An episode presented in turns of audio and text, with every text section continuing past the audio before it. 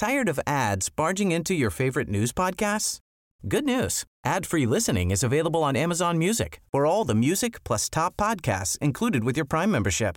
Stay up to date on everything newsworthy by downloading the Amazon Music app for free or go to amazon.com slash news ad free. That's amazon.com slash news ad free to catch up on the latest episodes without the ads.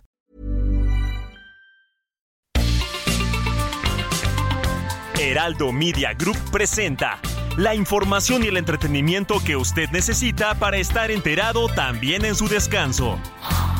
Alejandro Sánchez y el informativo Heraldo fin de semana. Por el Heraldo Radio, con la H que sí suena y ahora también se escucha.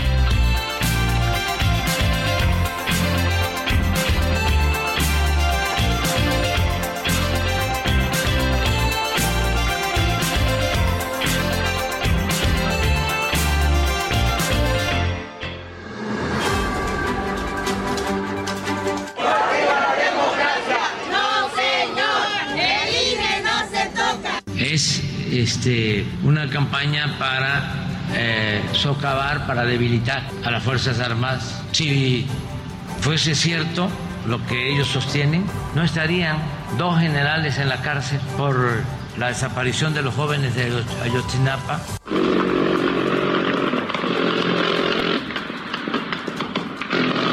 Yo no tengo miedo de un atentado, lo digo sinceramente. Lo que me da temor es que alguien le haga algo a mis hijos pensando que tenemos dinero, ¿no?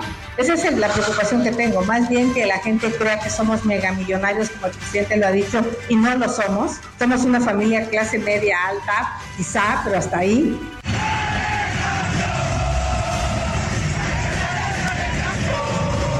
Es muy claro el reto que le a Morena.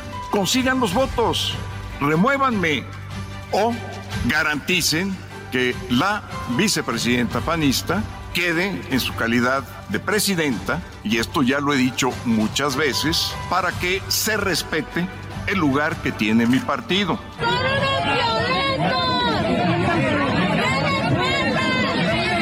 En muchos casos, varios personas que les dio COVID por voluntad propia decidieron quedarse en sus hogares y eso no fue por culpa del presidente, fue por una decisión muy personal que debemos de respetar.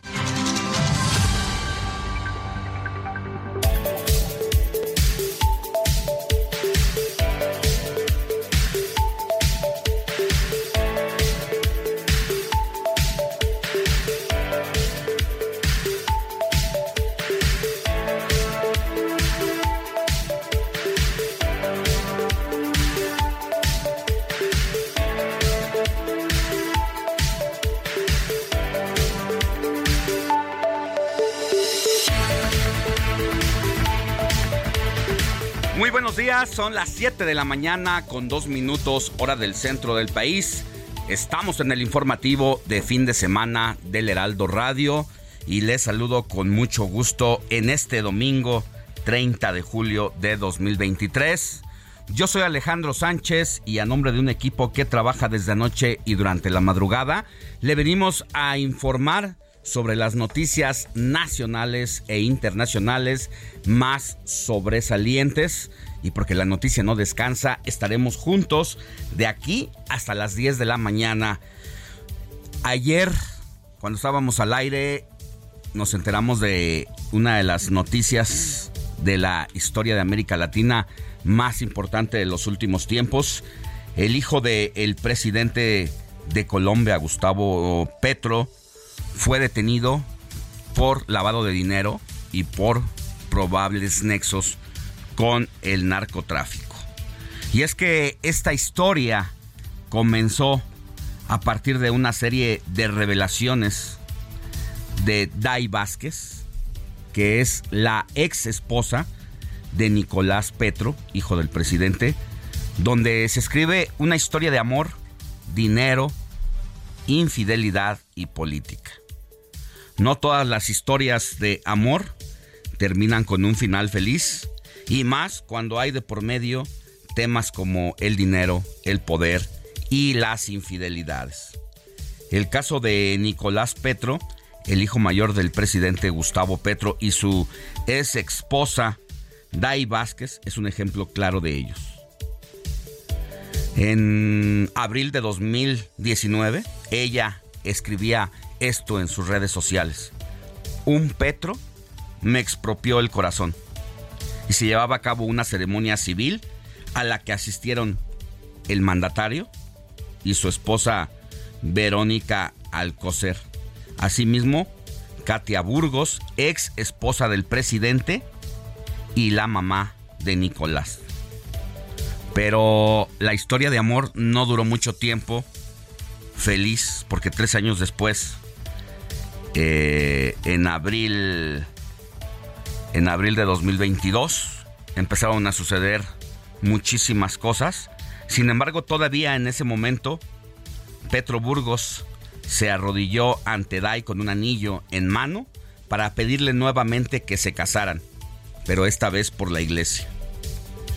Y estoy citando a partir de ahora una historia del periódico El Tiempo de allá de Colombia. Porque un mes después de la posesión presidencial, la relación entre Dai y Nicolás ya estaba rota. Una infidelidad habría sido el detonante. Las fotografías de la pareja ya habían desaparecido de las redes sociales. Una tercera persona entraba a escena y se trataba de Laura Ojeda, una de las mejores amigas de la esposa de Nicolás Prieto. ¿Y qué cree? que estaba embarazada precisamente del hijo del expresidente. Y con esa ruptura empezó todo.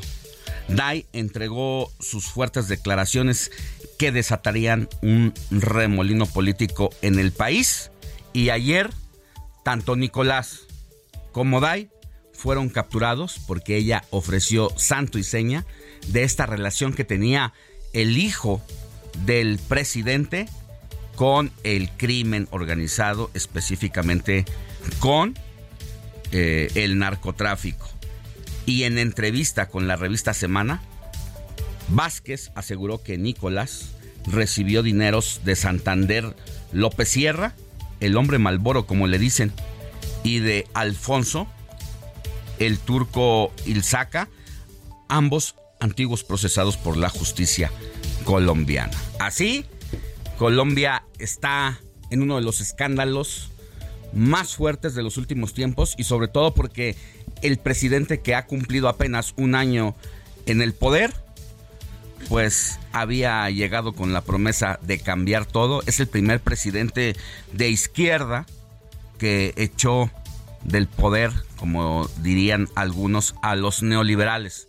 Y ahí se prometió que todo iba a ser diferente. Moni Reyes, muy buenos días, ¿cómo estás? Muy buenos días, Alex, Héctor, amigos, todo este el equipo del informativo fin de semana. Pues estoy bien en este dominguito y como tú dices, ayer sábado despertaron los colombianos con esta noticia que bueno ha dado la vuelta al mundo y no se diga aquí en México las reacciones no se han hecho esperar, pero cabe destacar que que este Petro, el hijo del presidente Gustavo Petro allá en Colombia, fue detenido en Barranquilla y fue también eh, arrestada su ex esposa y ahora eh, estaba yo escuchando alguna entrevista de los abogados que llevan este caso y dicen que mínimo son 10 años que le pueden echar de todo lo que le han, han puesto eh, conforme lo que ha hecho. Y también he visto algunas entrevistas del mismo presidente Gustavo en donde dice pues yo hago lo que me diga la ley, yo no me voy a meter, no voy a impedir nada, porque pues estamos esperando las audiencias que serán ya programadas por el juez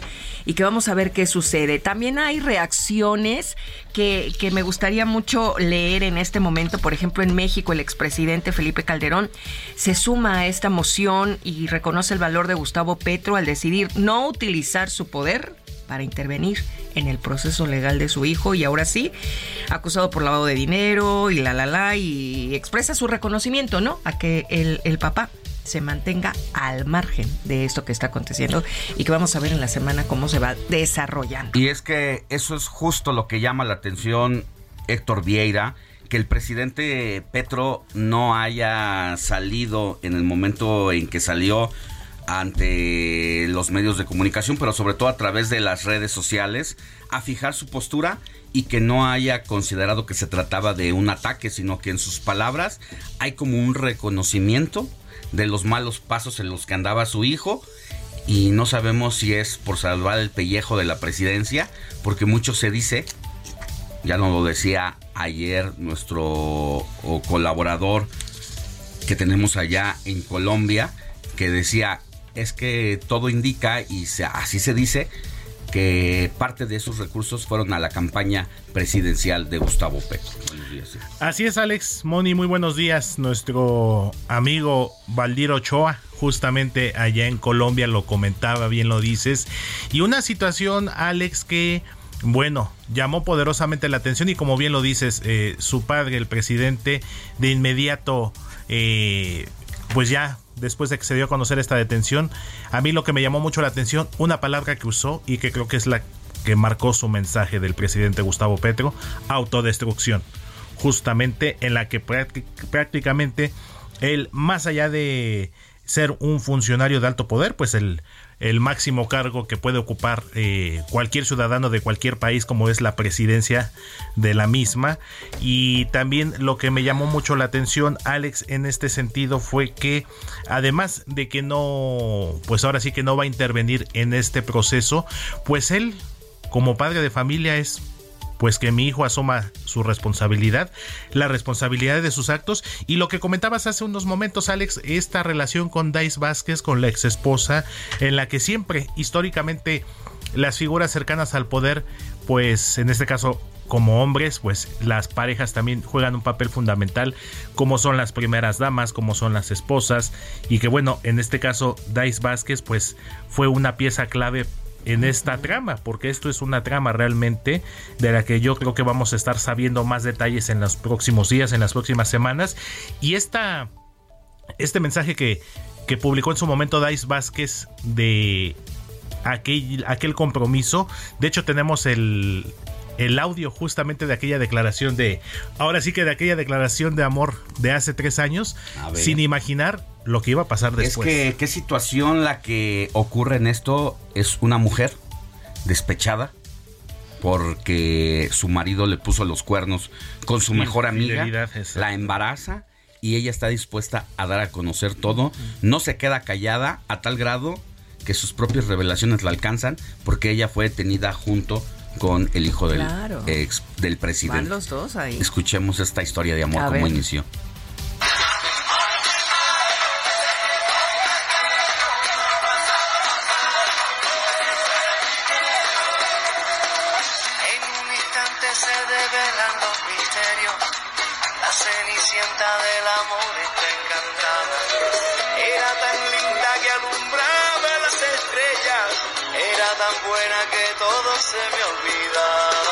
Este es el momento en que le entrega el anillo, es el momento en que le declara su amor. ¿Qué ocurre en esa escena?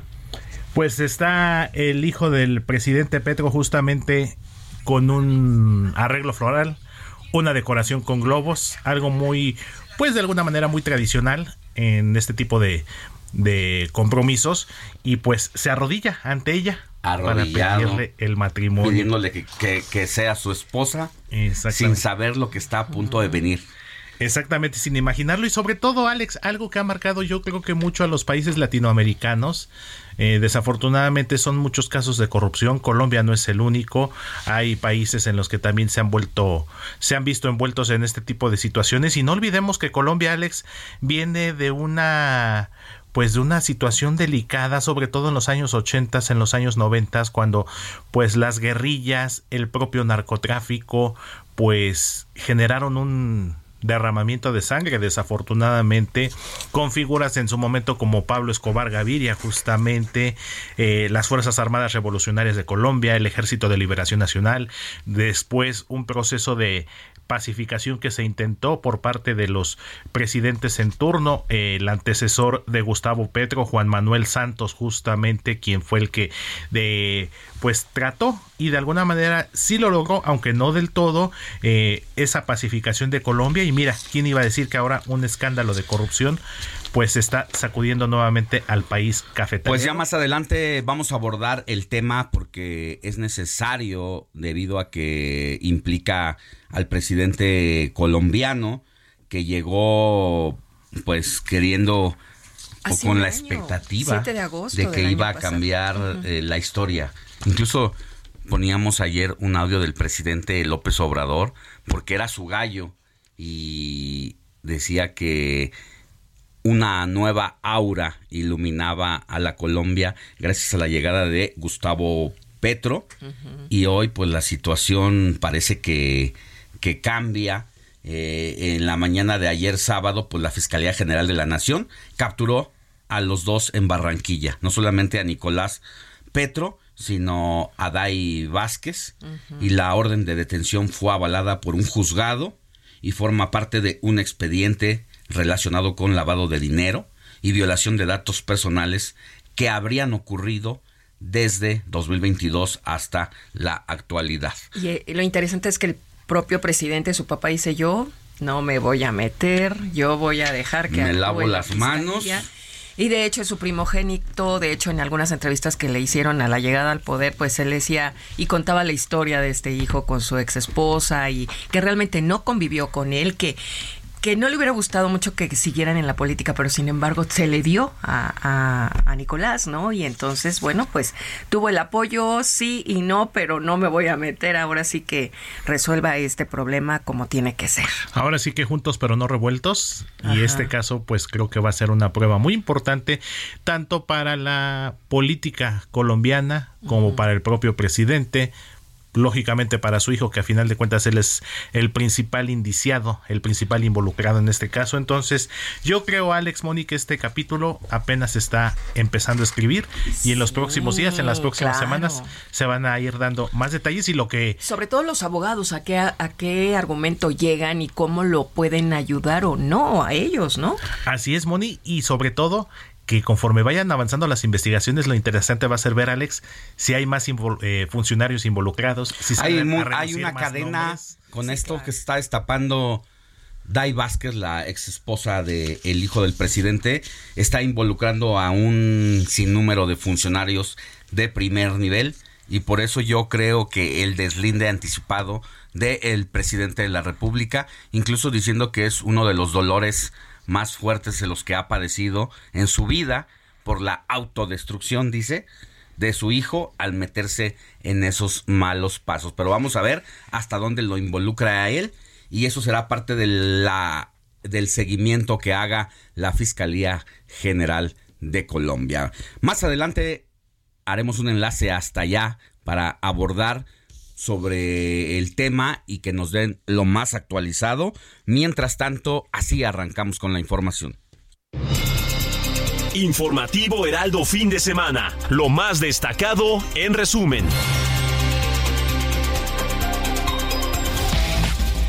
Oiga, el día de ayer trascendió una noticia sobre el fallecimiento de Daniel Flores Nava, miembro del equipo de campaña de Adán Augusto López y este fallecimiento ocurrió luego de haber estado con él en la entidad y que abordara su avioneta que finalmente se desplomó tres minutos después del despegue en Veracruz y los restos cayeron en el mar. Este sábado ocurrió la tragedia y el exsecretario de gobernación aseguró que Daniel no solo fue un visionario que con honestidad y entrega abonó a la construcción de un México más próspero. También fue un buen amigo y me entristece su partida. Y lo que se dice es que era uno de sus principales financiadores de su campaña rumbo a la presidencia de la República.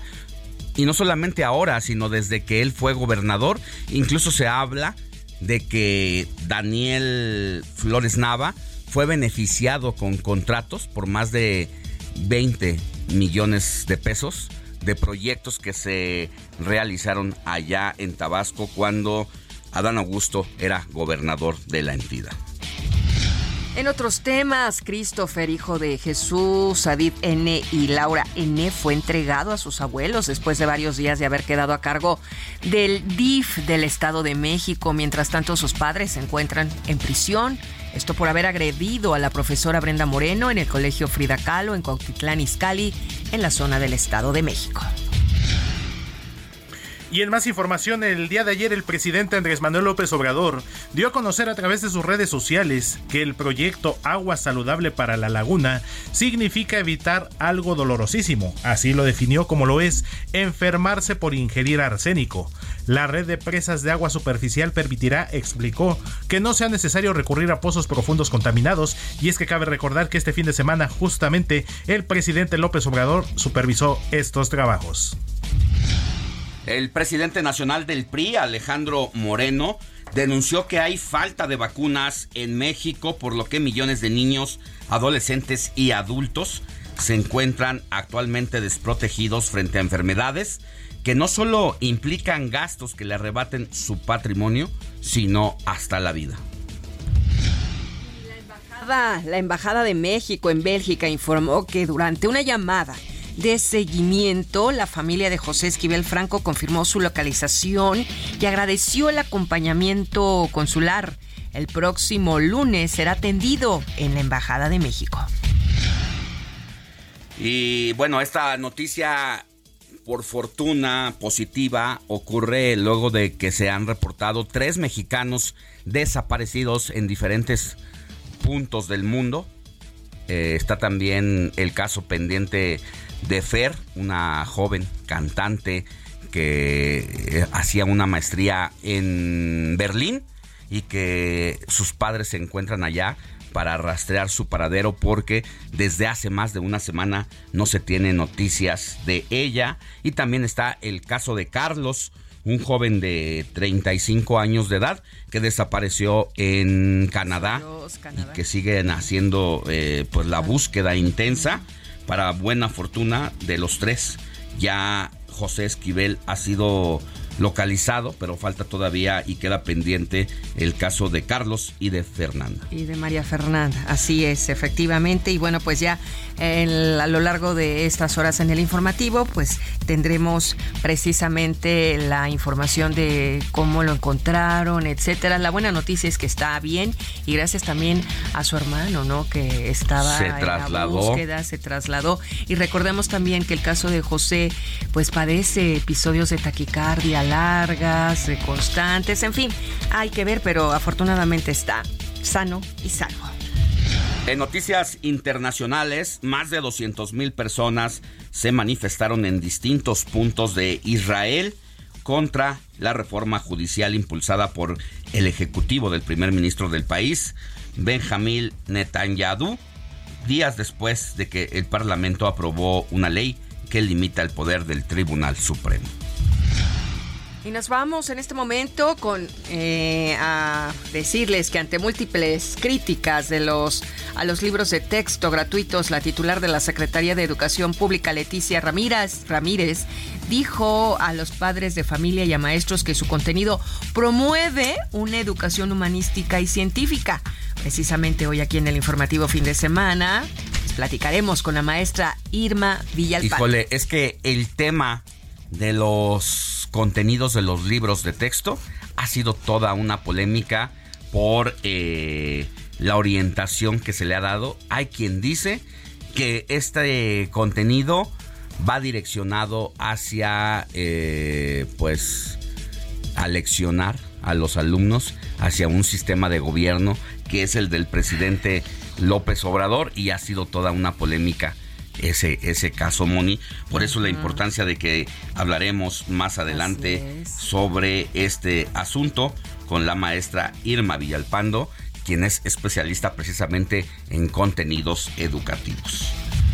Y también le cuento que tres exmilitares estadounidenses aseguraron en la tercera de una serie de audiencias en el Capitolio que el Pentágono mantiene información clasificada sobre objetos no identificados, así como restos biológicos no humanos que se han logrado recuperar y que esta semana Muni fue noticia porque yo creo que lo que ocurrió el día jueves en la tarde, al momento de que un especialista del Servicio de Inteligencia del gobierno de los Estados Unidos fuera a comparecer al Congreso estadounidense y diera su versión sobre la información que Estados Unidos ha ocultado al mundo, pues nos pone de cabeza.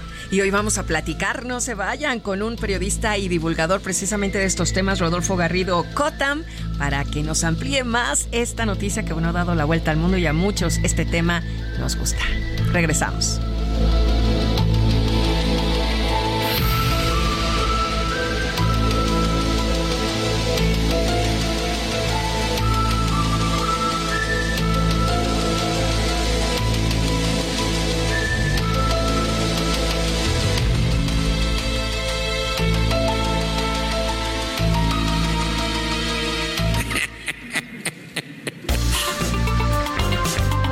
Noticia no descansa. Usted necesita estar bien informado también el fin de semana.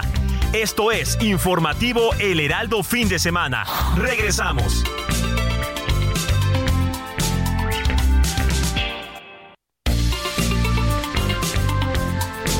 Siga en sintonía con la noticia. Alejandro Sánchez y el informativo Heraldo Fin de Semana. Continuamos.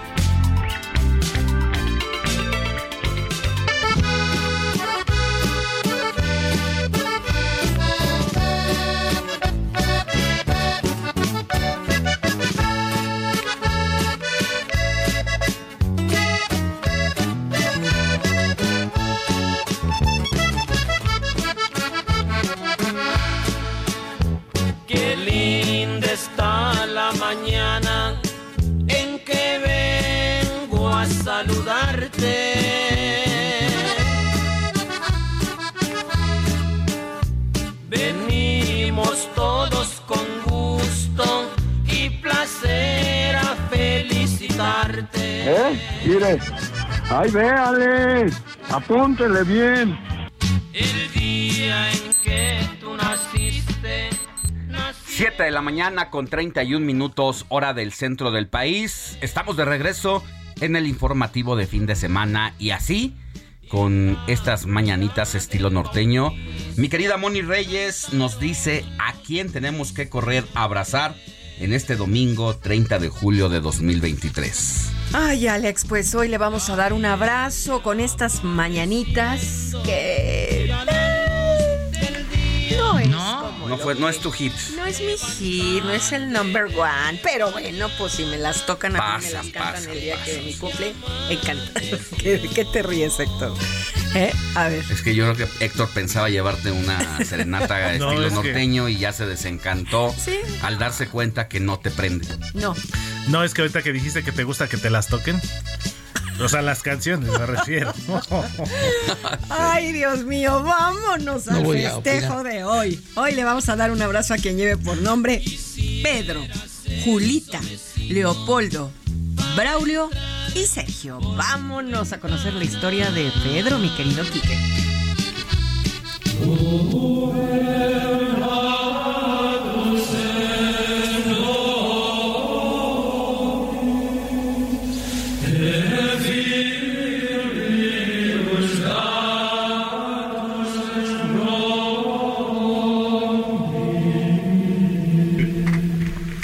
Día de San Pedro Crisólogo fue reconocido eh, como doctor de la Iglesia por el Papa Benedicto XIII en el año 1729, debido a sus habilidades en la oratoria y tras ser nombrado arzobispo de Ravenna, ciudad en la que por aquel entonces habitaban gran cantidad de ciudadanos paganos, él luchó por convertirlos a todos ellos al catolicismo.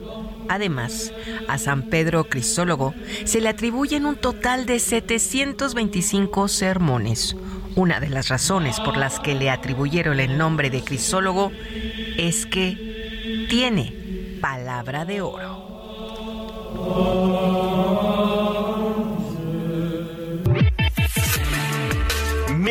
La información deportiva con Luis Enrique Alfonso.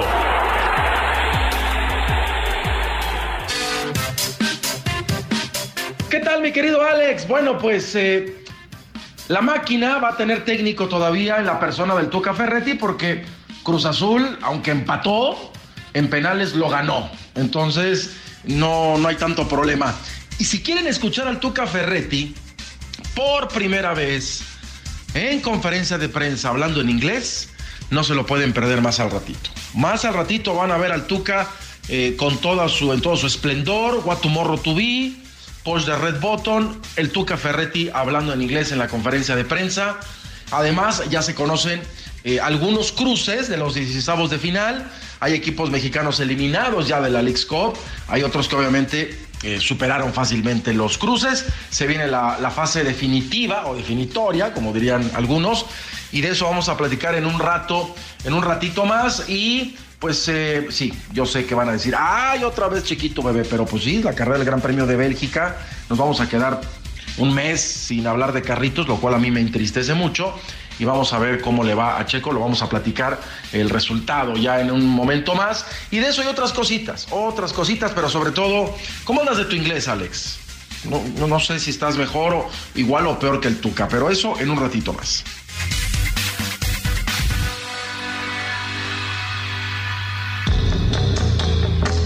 Cine con Eduardo Marín.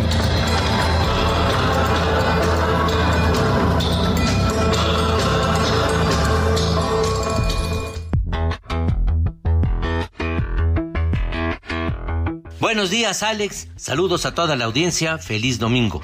Pues al rato vamos a platicar por supuesto de la película de moda, Barbie, que está siendo todo un fenómeno social, un auténtico exitazo de taquilla en México y en el mundo. Pero, ¿es una buena película? ¿En verdad vale la pena? Ya platicaremos. Alejandro Sánchez y el informativo Heraldo fin de semana. 7 de la mañana con 36 minutos, hora del centro del país, y ya escuchó usted que tendremos un amplio repertorio de temas interesantes a tratar con nuestros distintos colaboradores y entrevistados de aquí a las 10 de la mañana. Vale la pena que se pegue con nosotros estas horas para mantenerle informado con lo que usted necesita saber. Por lo pronto, vámonos con nuestro subdirector editorial del Heraldo Media Group, Raimundo Sánchez Patlán, para que nos cuente qué trae en su periscopio de este fin de semana. Raimundo Sánchez Patlán, Periscopio.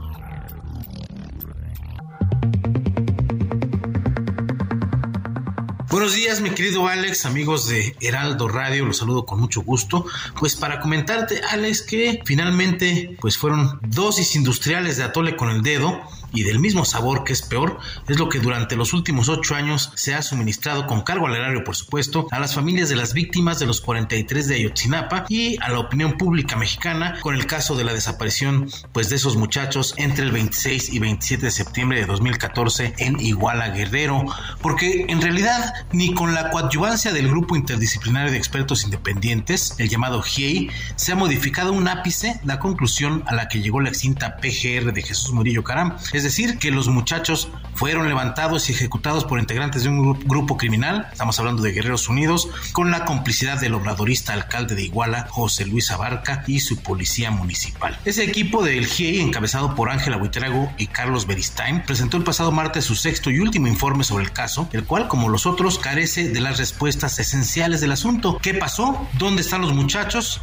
Y cómo se los llevaron. Como los informes anteriores, este documento insiste en que las autoridades militares del país, principalmente la Sedena, obstaculizan la indagatoria al ocultar información que ellos consideran sería clave. Eh, es decir, el mismo discurso de cuando inició la misión de este grupo por allá de 2015, buscando involucrar a las Fuerzas Armadas, específicamente a las del 27 Batallón de Infantería, en una especie de siniestro plan ahí para desaparecer a los 43 jóvenes de la normal de Ayotzinapa. Esta teoría sirvió, por supuesto, de mucho a los intereses de del actual presidente Andrés López Obrador para debilitar la credibilidad en las instituciones durante la gestión de Enrique Peña y sobre todo para traer votos a su causa, Alex, colgándose de la causa de las, de las familias eh, de las víctimas que hoy, al igual que un día después del crimen, no tienen las respuestas que les prometieron los que ahora ostentan el poder. En otras palabras, Buitrago y Beristain fueron usados políticamente para encumbrar y justificar el actual régimen político, mismo que ahora los desecha y hasta los acusa de querer pues emprender una campaña de contra las Fuerzas Armadas mexicanas. Alex,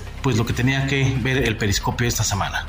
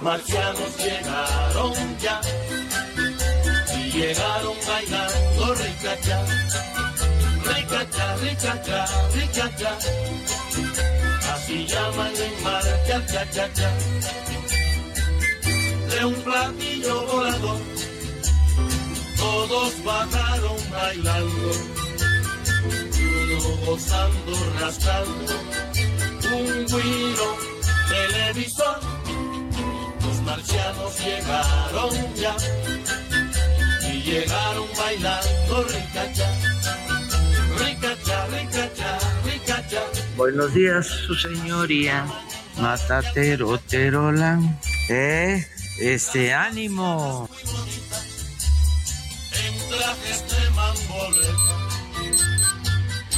Siete con 40 minutos hora del centro. ¿Qué estamos escuchando, Héctor Vieira? ¿Y por qué? Así es, mi querido Alex, un clásico de la música latina de todos los tiempos. Esto que estamos escuchando se trata de Los marcianos llegaron ya, un tema nada menos que de 1955, interpretado por la Orquesta Aragón, esta extraordinaria agrupación originaria de Matanzas, Cuba, que en 2005 fue declarada Patrimonio de la Humanidad por la UNESCO, Alex, nada más ni nada menos. Y bueno, a propósito del tema de los marcianos y esto que comentabas hace unos, comentabas hace unos minutos en la entrada de nuestro informativo de fin de semana del día de hoy, pues las declaraciones con respecto a pues la existencia de estos seres extraterrestres, de estos objetos voladores no identificados, pero bueno, ya estaremos platicando más adelante de eso, mi querido Alex, y pues empezamos así, sabor latino, sabor muy clásico de la Orquesta Aragón. Gracias. Los marcianos llegaron ya llegaron Comparte tus comentarios y denuncias en el WhatsApp del informativo fin de semana. Escríbenos o envíanos un mensaje de voz al 55 91 63 51 19. Entrevista. Informativo fin de semana. 7 de la mañana con 42 minutos. Y ya que Héctor Vieira puso el tema de los marcianos, los objetos voladores no identificados. Pues esta, esta semana fue clave, hay un antes y un después respecto a esta pregunta eterna que nos hemos venido haciendo como humanidad. ¿Estamos solos? ¿O hay otras vidas, seres inteligentes en otras galaxias, en otros planetas? Es que exelementos del Pentágono denunciaron bajo juramento que el gobierno de Estados Unidos oculta evidencias sobre objetos voladores no identificados e incluso que poseen restos biológicos de origen no humano. Dejan entrever que de seres vivos, pero que no pertenecen a los terrícolas, sino de otras especie, de otro, algo que no habíamos visto. Agradezco mucho que esté con nosotros en la línea telefónica a Rodolfo Garrido, Cotman, periodista, divulgador y conductor del programa Duda. Lo increíble es la verdad que se transmite todos los domingos de 10 a 11 de la noche por el canal 6.1 de TV abierta y que desde hace muchos años ha venido abordando este tema. Querido Rodolfo, eh, seguramente vas a decir, se los dije, no nos hacían caso. vamos, vamos, vamos a ser muy, antes que nada, mucho gusto, Alex, un abrazo muy cordial, muy fraterno, para ti y para todo tu auditorio. Mira, realmente el principal merecedor de este abrazo es el señor Maussan, porque él arriesgó todo, incluso su carrera, fue criticado, ofendido. Soy testigo de ello en toda su trayectoria, porque llevo con él cerca más de 30 años, en el cual yo en lo personal, por un lado, aprendí mucho de él, lo cual yo agradezco y soy humilde en recibirlo y aceptarlo, pero también hemos crecido en otros campos, también investigación que él ya no toca. Pero efectivamente, él lo dijo, y ahora parece ser que el tiempo le da justicia y la razón misma. Tienes mucha razón, y por cierto que el grupo Aragón que toca tan graciosamente eh, esa música en donde dice los, los marcianos llegaron ya y están bailando cha-cha-cha, pues los que ahora están bailando cha-cha-cha son los integrantes del gobierno que secuestraron esta verdad durante muchos años. Efectivamente, estos tres, dos expilotos y un militar retirado, David Cruz, Ryan Graves y David Fravor, pues ellos declararon bajo un juramento incluso de decir la verdad con el riesgo de que cualquier tipo de perjurio podría prostigarse con su misma libertad, que Estados Unidos tiene posesión de naves no dijeron extraterrestres, dijeron no humanas. Incluso matizaron que lo que estas naves hacen es imposible para la tecnología que nosotros hemos desarrollado y no nada más por cuestiones tecnológicas, sino incluso de resistencia humana, cambios de velocidad, de, vamos, de direcciones tan bruscas, con velocidades tan elevadas que es imposible en, las, en, los, los niveles G de resistir como un cuerpo humano.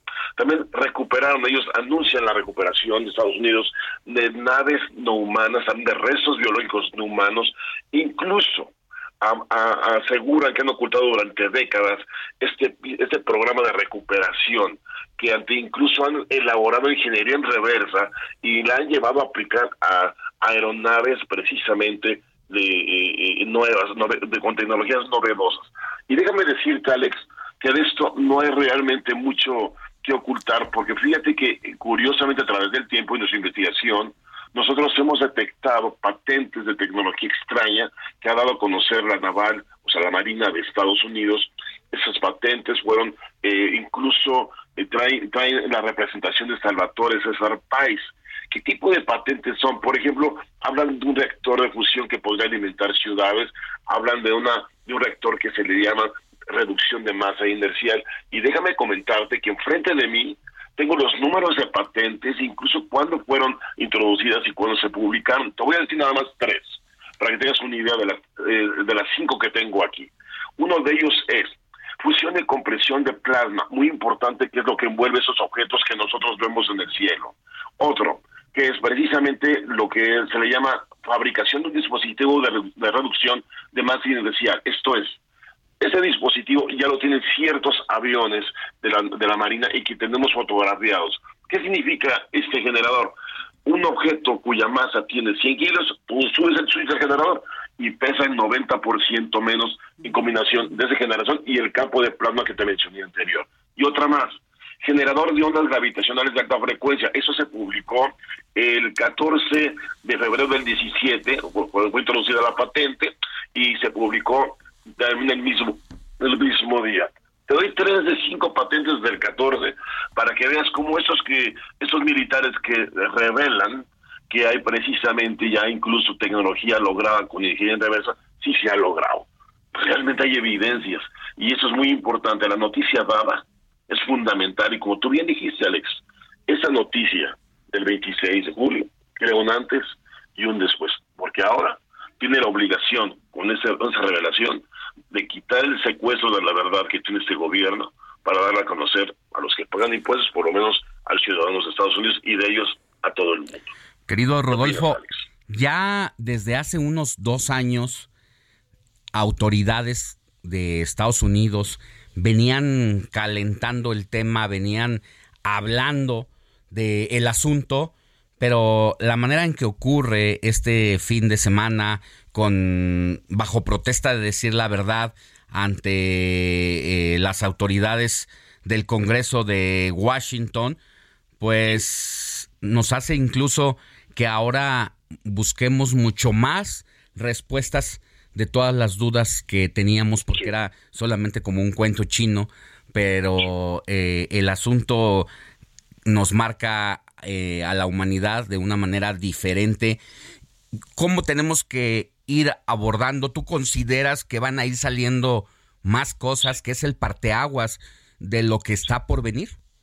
Bueno, mira, la noticia ha sido un revuelo mundial, la respuesta es increíble en todo el mundo, en, en todos los medios de noticiosos y también del público. Pero te voy a decir una cosa, Alex. Esa noticia que antes era un cuento chino se está convirtiendo en un tema serio. Tenemos que saber exactamente quiénes están ahí en los cielos y por qué están ahí. Y por qué. Y, incluso si existe o no un riesgo en seguridad nacional o mundial contra tecnologías, cosa que no creo que lo haya, porque de haberlo hecho ya lo hubiéramos visto. Pero ¿qué sigue? ¿Cuál es la posición que sigue? para empezar es un principio, no, no apenas estamos empezando. Fíjate tú que un gran principio es que a lo mejor esto tiende a unir los gobiernos completos para tratar de ver de quién se trata y tratar de lograr una comunicación. La inició de alguna forma, eh, lo intentó Carl Sagan y Frank Drake en su mensaje del 16 de noviembre del 74 y recibimos una respuesta que muchos criticaron en los cultivos de Inglaterra en el año 2001. Esa respuesta fue a la medida, a la medida exacta del mensaje de Frank Drake, una respuesta punto por punto, de, hablando de ellos y de, su, y de, y de su ubicación valdría la pena insistir, un medio, buscar un medio de comunicación, ya sea directa indirecta, para entonces trazar por lo menos un vínculo, porque es necesario saber más y preciso de ellos y de alguna forma tener contacto con nosotros, ya que ya no tenemos visual y en, en una presencia masiva, Alex. Se da una cantidad de avistamientos en todo el mundo y de todas formas. Y lo que se ve en los cielos, cómo se mueven, cómo, cómo operan esas tecnologías, parece casi de ficción. Sin embargo, ahí están y están grabados. Antes nos decían que, lo imaginábamos, eh, que, era una cuestión colectiva. Eh, bueno, nos decían de todo, cuando Maussan le decían Mausanadas. Ahora las, las cámaras lo están, lo están grabando de todo el mundo y de toda la gente. Realmente es una verdad que ya no se puede ocultar, Alex. Es necesario que la verdad salga abiertamente y que todo el mundo participe en ella y de alguna forma maduremos maduremos en esta verdad para ir sabiendo gradualmente cómo debemos de tomarla y qué dimensión y qué lugar ponerle. Pues definitivamente porque pues es algo que nos atañe a toda la humanidad independientemente del continente, de la cultura y de todo lo que represente para nosotros estas fronteras. En este caso no hay fronteras. Eh, seguramente serán seres mucho más inteligentes que nosotros por el pues simple hecho de lo que tú relatas, de la movilidad, de manejarse en el espacio con desplazamientos, con objetos que pues eh, si bien lo podemos pensar, todavía no lo hemos podido crear los humanos. Mira Alex, nada más te voy a decir una cosa. Para lograr una tecnología como la que tiene, desplazarse de un medio tan lejano acá, manejan una física que no conocemos. La física del universo y la entienden distinto. Pero ve otro punto muy importante de esto su, su sociedad tuvo que poder sobrevivir durante mucho tiempo para poder garantizar esta evolución y llegar aquí. Por lo tanto, no se autodestruyeron. Nuestra humanidad está en pugna. Necesitamos saber cómo vivir en armonía para que todos de alguna forma vivamos ayudándonos para evolucionar, como ellos lo hicieron, y posiblemente su contacto nos ayude en ellos, o posiblemente nos den medios para conocer una física, un mundo diferente al como conocemos nosotros. Pues el Pentágono tiene mucho que ofrecernos de aquí en adelante. Ah, y seguramente poco a poco irán yendo, saliendo las cosas. Alex, nada más una cosa. Ya el tema no es un juego. El tema ya se tiene que tomar en serio. Llegó el momento. Definitivamente. Muchas gracias, querido Rodolfo Garrido, periodista, divulgador y conductor del programa Duda. Lo increíble es la verdad que transmites todos los domingos de 10 a 11 de la noche por el canal 61 un, abrazo, de Abierta. Un placer, Alex. ¿Tus redes sociales para seguirte? Estamos en duda, Rodolfo Garrido Potsdam o Duda, lo increíble la verdad. Las dos. Ahí tienen ustedes. Un abrazo, buen día. Igualmente, Alex, un honor, mucho gusto. Pues ahí tiene las opiniones de alguien que ha venido investigando con Jaime Maussan esta situación. Imagínense, eh, pues cuántos años el periodista y su equipo de colaboradores vinieron poniéndonos este tema sobre la mesa con investigaciones. Mucha gente lo tildó de loco y hoy pues lo que ha pasado en los Estados Unidos con el Pentágono pues nos quita o debería de quitarnos esa venda de los ojos para estar receptivos a que no estamos solos en esta en este universo, en esta galaxia o seguramente en otras más y ahí tenía el testimonio de Rodolfo Garrido. Vamos a una pausa. Recuerde escribirnos a nuestro WhatsApp que es el 55 91 63 51 19. Pausa y volvemos con más.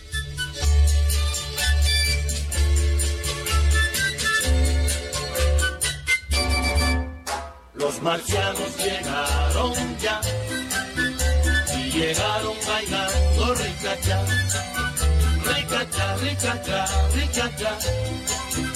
Así llaman en marcha. Entro perplejo, atónito, anonadado. ¿Y por qué no confesarlo? Asustado. La noticia no descansa. Usted necesita estar bien informado también el fin de semana. Esto es Informativo El Heraldo Fin de Semana. Regresamos.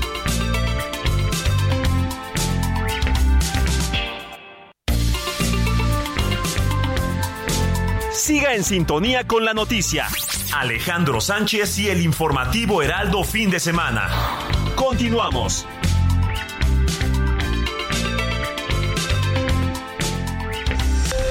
Esto es Noticias a la Hora. Heraldo Radio le informa.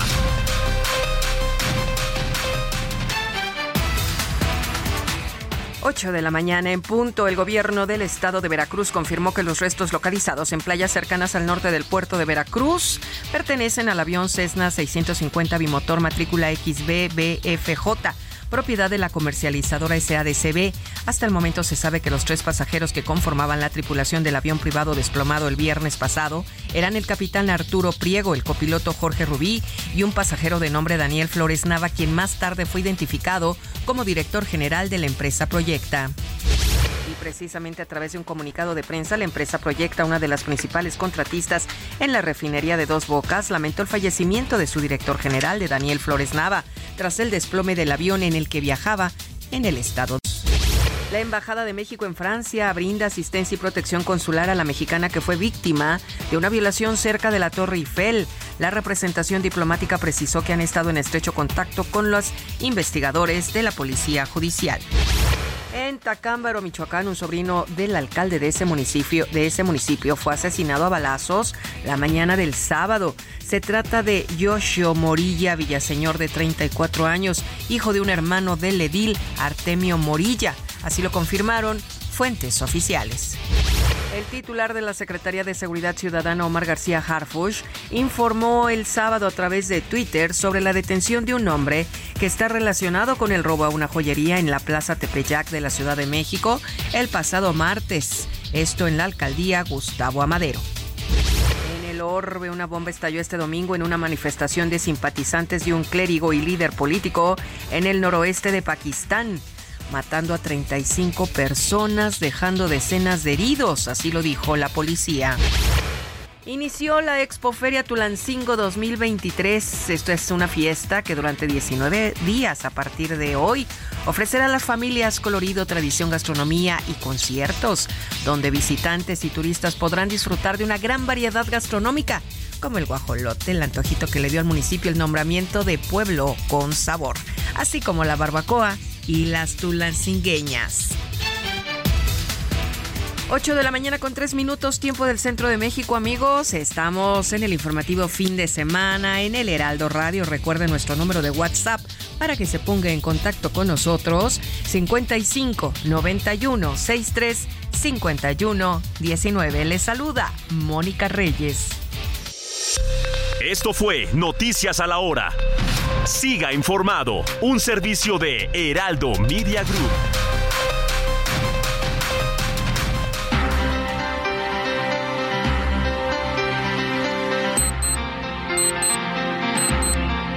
Ocho de la mañana con tres minutos hora del centro del país. Vámonos a las calles de la Ciudad de México con nuestro compañero Israel Lorenzana, que recorre la capital a bordo de su motocicleta. Querido Isra, muy buenos días. ¿Cómo amanece la ciudad? Alex, muchísimas gracias. Un gusto saludarte esta mañana. Fíjate que tenemos ya movilización por parte de servicios de emergencia, Alex, allá en la zona oriente de la ciudad. Me refiero a la calzada general Ignacio Zaragoza, a la altura del metro de Palcates. Lamentablemente un vehículo venía conducido a exceso de velocidad, se sube a la banqueta y se estrella con varios puestos de comida, Alex. En estos momentos están laborando los servicios de emergencia, bomberos, ambulancias. Hay tres personas lesionadas y bueno, pues está este contratiempo en la zona de Zaragoza, la circulación totalmente afectada esto en ambas direcciones habrá que tomarlo en cuenta, te reitero, es a la altura del metro de Palcates, donde este vehículo compacto se impacta contra varios puestos de comida y hasta el momento tres personas lesionadas. Por otro lado, Alex, también echamos un vistazo a través de la zona del circuito interior, con circulación totalmente aceptable a la altura del aeropuerto, con dirección hacia Boulevard Puerto Aéreo y también en el sentido opuesto hacia la zona de Oceanía. Aún así, bueno, pues hay que recomendar manejar con mucho cuidado esta mañana de domingo. Pues Alex, la información que yo te tengo. Muchas gracias, Israel. Cuídate mucho y regresamos contigo más adelante. Hasta luego. Alejandro Sánchez y el informativo Heraldo fin de semana. Hoy te vas, pero sé que volverás, porque lo que yo te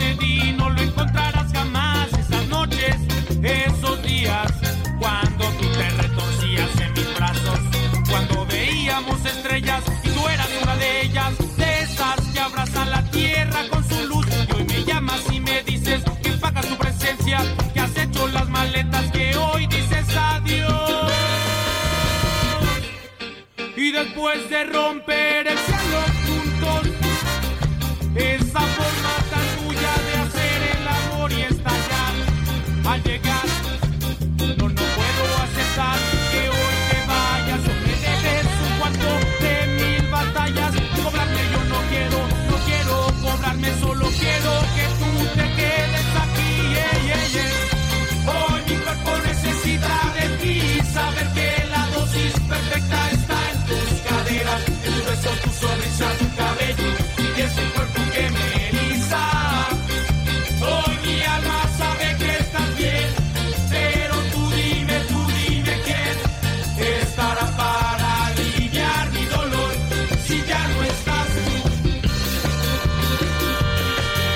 Híjole, dan ganas de seguir pegados a este tipo de canciones con uno de los grupos de ska más importante de los últimos tiempos, aquí de la Ciudad de México, de la Gustavo Amadero para el mundo. Mi querido Héctor Vieira, ¿qué nos traes? Es correcto, mi querido Alex. De hecho, eh, nos hizo remontar, al menos a mí en lo personal, mis años de prepa. El slam, cuando ba- bailábamos así con En al ritmo de al ritmo, por supuesto, de Panteón Rococó. Y esta etapa del ska, mi querido Alex, de finales de los 90, principios de los do- 2000, que tuvo importantes exponentes y uno de ellos es precisamente lo que estamos escuchando, Panteón Rococó, este grupo de la alcaldía Gustavo Madero del norte de la Ciudad de México, eh, capitalinos, chilangos, como se definen ellos. ¿Y por qué estamos escuchando esto, mi querido Alex? La dosis perfecta, porque ya en días pasados se dio a conocer que agotaron su presentación. Los boletos para su presentación del 28 de octubre van a estar en el Parque Bicentenario de la Ciudad de México y anunciaron una nueva fecha el 29 de octubre, es decir, un día después. Entonces, para los que somos asiduos escuchas del Sky nos gusta, pues hay que apurarnos para que podamos alcanzar los boletos y poderlos ver en octubre allá en el Parque Bicentenario, allá en Azcapotzalco, mi querido Alex. Es una gran canción, la verdad es que es una forma poética de en que se relata esta historia carnal de dos personas pues que estuvieron juntas, que llegó el momento de separarse y que ahora dice que después de romper el cielo juntos, esa forma tan tuya de hacer el amor y estallar al llegar, no puedo aceptar que hoy te vayas, aún me debes y me dejes un cuarto de mil batallas. Imagínate todo lo que, lo que sucedió en medio de esa historia de amor, relatada de una manera magistral por Panteón Rococó, que toma este nombre de pues una novela, de un relato de el maestro Argüelles, ¿no? Es correcto, mi querido Alex, y pues este ritmo, los instrumentos, la trompeta, o sea, el ska es un género, yo creo que punto y aparte. Es una combinación muy especial, como que tiene toques de rock. De hecho, eh, sus arreglos me recuerdan mucho también a los fabulosos Cadillacs, aunque los fabulosos Cadillacs sí son eh, rockeros propiamente, pero sin lugar a dudas uno de los grandes temas y pues yo creo que muchos crecimos y disfrutamos esa época bailando ska. Gracias, Héctor. Y súbele, Kike. Vamos, vamos, vamos, vamos, vamos con más música.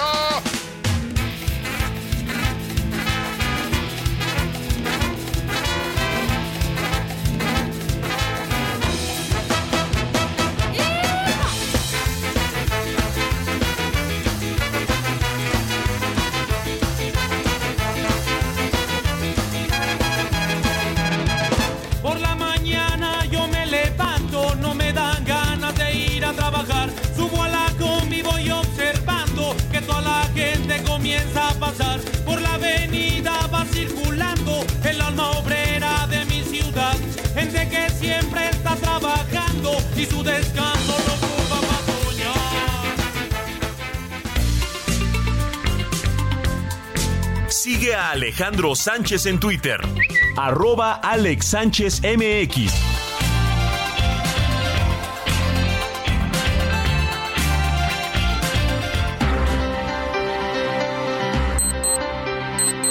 8 de la mañana con 10 minutos hora del centro. Moni Reyes, ¿tienes mensajes? Tengo mensajes para todos ustedes en el 5591-635119. Muy buenos días, Alex, Héctor, Moni, todo el equipo. ¿Qué creen? Estoy perdiendo la razón.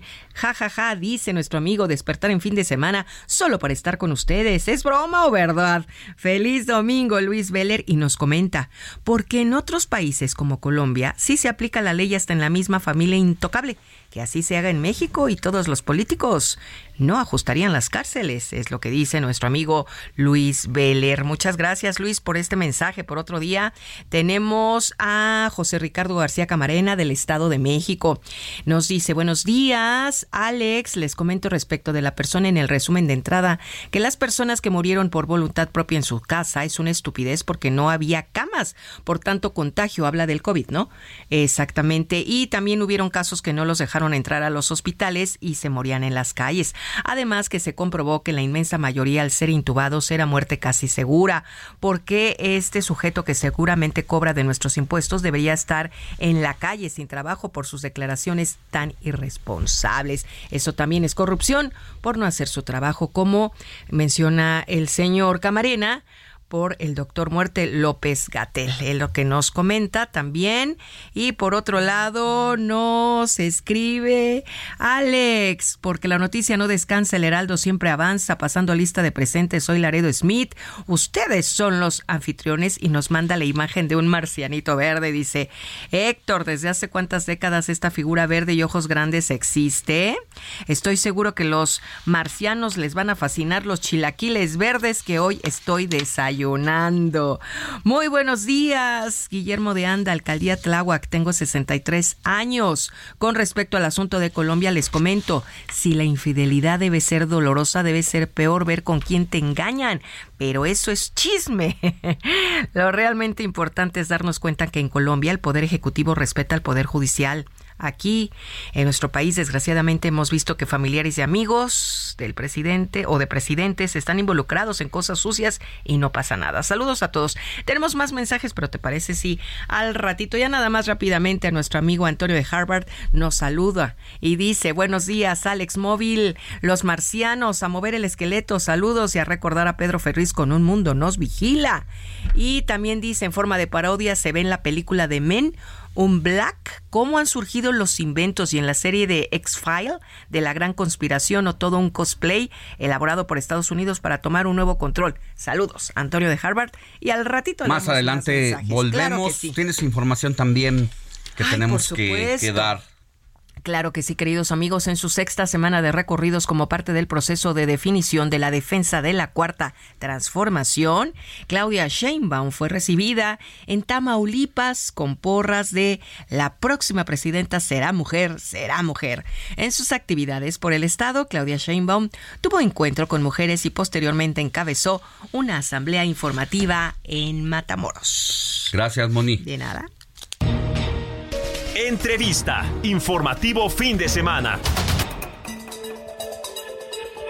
Mire, antes de hacer enlace con Irma Villalpando, doctora en pedagogía por la FES Acatlán de la UNAM, para que nos hable sobre el contenido de los libros de texto gratuitos, le dejo esta información que nos preparó Gina Monroy.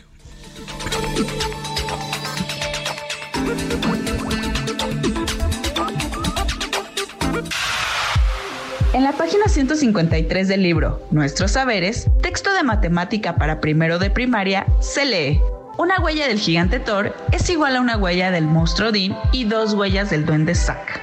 Esta formulación es confusa. Debería de decir, una huella del gigante Thor es igual a una huella del monstruo Din más dos huellas del duende Zack. Thor, Din, Zack.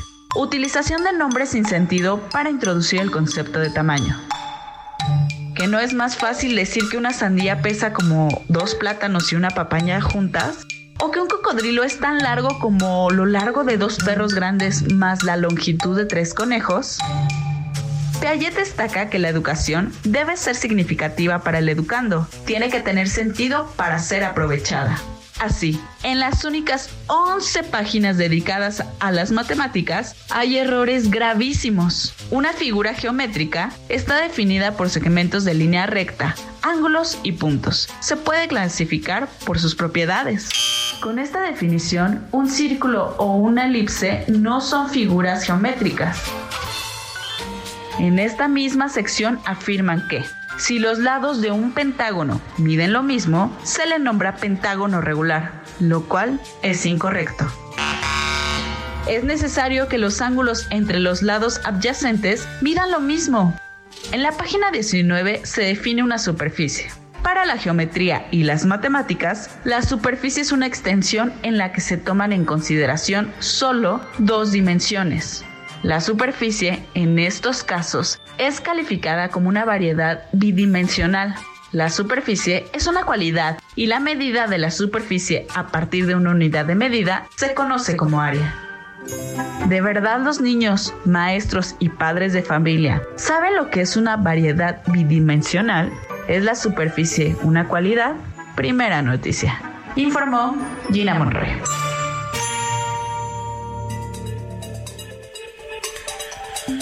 Bueno, la nota que nos prepara Gina Monroy nos refleja precisamente el despapalle que aparentemente tienen los libros de texto gratuitos que se entregan año con año a los estudiantes de la educación básica en México y que está envuelto su contenido en una de las peores polémicas precisamente debido a los contenidos y ha dividido las opiniones, no solamente en las redes sociales, sino entre los padres de familia. Incluso la Unión Nacional de Padres de Familia interpuso ya un juicio de amparo para frenar la impresión y distribución del material escolar de estos libros de texto gratuitos para primaria y secundaria, argumentando que antes, ante su contenido, pues debió haberse sometido a una revisión. Irma Villalpando, doctora en pedagogía por la FES Acatlán UNAM. Muy buenos días, ¿cómo estás?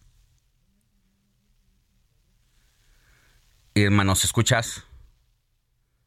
Se nos fue Irma Villalpando, pero la verdad es que ha sido todo un tema de los últimos días, de las últimas semanas, y sobre todo porque los chavos están a punto de recibir sus libros. El presidente de la República se el presidente de la República se manifestó recientemente con ese tema y dijo que los libros no se van a embodegar, que porque pues es necesario que se repartan así como como han sido pues prácticamente impresos. Irma Villalpando, doctora en pedagogía por la FES Acatlán, muy buenos días. Muy buenos días, Alejandro. Un gusto estar contigo. Gracias por la invitación. Qué gusto y gracias por tomarnos la llamada mm. en este domingo en el que pues queremos abordar el tema precisamente del contenido. Estamos siendo demasiado exigentes, no estamos abiertos a los cambios o realmente está fuera de control esto de el contenido de los libros de educación básica. Pues con la primera parte que dices que si estamos siendo demasiado exigentes, yo creo que la niñez mexicana requiere materiales de la mayor calidad que les podamos dar. Me parece que lo que hagamos en el presente tiene repercusión enorme en los próximos años, la formación de las generaciones. Entonces, como sociedad, ah, debemos pedir, exigir, ah, participar para que los materiales que tienen los niños en sus manos sean de una calidad excelente que les permita desarrollar aprendizajes, que contribuya a su formación intelectual, emocional, a una formación armónica e integral. Entonces, a mí me parece el tema de la mayor relevancia. Sí estamos ah, señalando eh, déficits en los libros y mm, eh, mira, no hay libro perfecto, no hemos ah, querido decir que los actuales o los que están, digamos, de salida sean maravillosos o sean perfectos, pero en comparación, lo que tenemos, el cambio, me temo que no es un cambio hacia adelante, sino lo contrario. Y ahí están, digamos, diferentes argumentos, unos más de corte ideológico, otros más que es a los que yo me he adscrito, algunos más en términos didáctico-pedagógicos, otros tienen que ver más con sí posiciones inclusive últimamente hasta de educación a la sexualidad, pero vaya, eh, otros de orden jurídico, por supuesto. Entonces hay, digamos, creo yo, en el espectro de la crítica, diferentes razones de oposición para oponerse a los libros. El mío eh, está centrado mucho más en su idoneidad pedagógica, en su pertinencia didáctica y en los resultados de aprendizaje que vamos a obtener a partir de esos materiales educativos para los niños. Parte de lo que nos estás diciendo, quiero destacar eh, lo que habla sobre que incluso se trata prácticamente de un proyecto ideológico en el contenido de estos libros. Debe preocuparnos, ¿no? Y lo que sucede, aunque todo proyecto educativo tiene una raíz ideológica, vaya, tiene una concepción del mundo, una idea de hombre, un modelo de ciudadano, de persona construir, finalmente esa es la educación, también creemos que existen otros valores para su abordaje. la libertad en el pensamiento crítico, la complejidad en el abordaje de los temas, que no haya un sesgo o una carga hacia, digamos, una prédica en donde se enaltecen algunas cosas y se despotrica en contra de otras, porque es una mirada muy mecanicista, muy maniquea, que ahí sí debemos oponernos, que debemos decir, eso no debe ser. Entonces, en ese sentido, reconociendo que todo proyecto educativo sí parte de una mirada sobre el mundo, también debemos decir que esa mirada debe de ser lo más amplia posible, lo más científica posible, lo, más, en, eh, digamos, educar en la complejidad donde hay tensiones. Y, y también, ah, sabes, Alejandro, entender a qué edad es importante introducir ciertas problemáticas. Una de las eh, críticas que yo he señalado es que los niños, eh, estoy pensando en primaria baja, en los primeros grados de primaria, de 6, 7 años, eh, necesitan abrevar, necesitan formar conocimientos básicos de aritmética, de lectoescritura, inclusive de escritura, por supuesto. Ellos están entrando al mundo de la palabra escrita y oral, al mundo de una participación donde el, el mundo los debe acoger y les debes hacer una presentación del mundo, a mí me parece basada en el asombro, en el interés por la literatura, por los, eh, digamos, decimos en matemáticas, porque las matemáticas le permiten, les permitan comprender al mundo y desarrollar procesos intelectuales y cognitivos que les van a servir pues para seguir en su trayecto escolar para toda la vida. si tú no atiendes esas ventanas a esa edad por estar hablando de temas que podrían no ser pertinentes a esa edad y sí más tarde, entonces estás ahí, ah, me parece, fallando algunas de las máximas que en pedagogía pedimos para un diseño curricular que tenga pertinencia, que tenga relevancia, que tenga idoneidad. Entonces ahí es ah, eh, donde podríamos hacer una crítica, no así y no a esa edad. Entonces, eh, eh, y no con ese acento, ¿sabes? El, el, los libros tienen un desequilibrio enorme de temas. mínimamente, casi exiguamente, el tema de, de matemáticas, ¿no? Los aprendizajes de matemáticas, muy poco también, creo yo, de la literatura, digamos, de la cultura universal, de la literatura este, de las grandes plumas. Teníamos antes el libro de lecturas, ahora tenemos el de lenguajes. Ahí hay algunas lecturas, pero el énfasis está mucho a cuentos de o leyendas o mitos de las culturas originarias, digamos, de nuestro pasado precolombino, ¿no? Prehispánico, más bien. En ese sentido, este, decimos, ¿por qué no hacemos un equilibrio, una composición que permita justo, eh, yo a veces digo, los diseños curriculares, ¿no? Los ah, son como el presupuesto, tienes tú que decir a qué le das más peso, a qué le das prioridad. Ah, bueno, a, edades primarias, dime. ¿Te parece si vamos a una pausa y al volver seguimos hablando de esto y de cómo a pesar de una orden de un juez que ordenó suspender la distribución, se está haciendo. La noticia no descansa. Usted necesita estar bien informado también el fin de semana. Esto es Informativo El Heraldo Fin de Semana. Regresamos.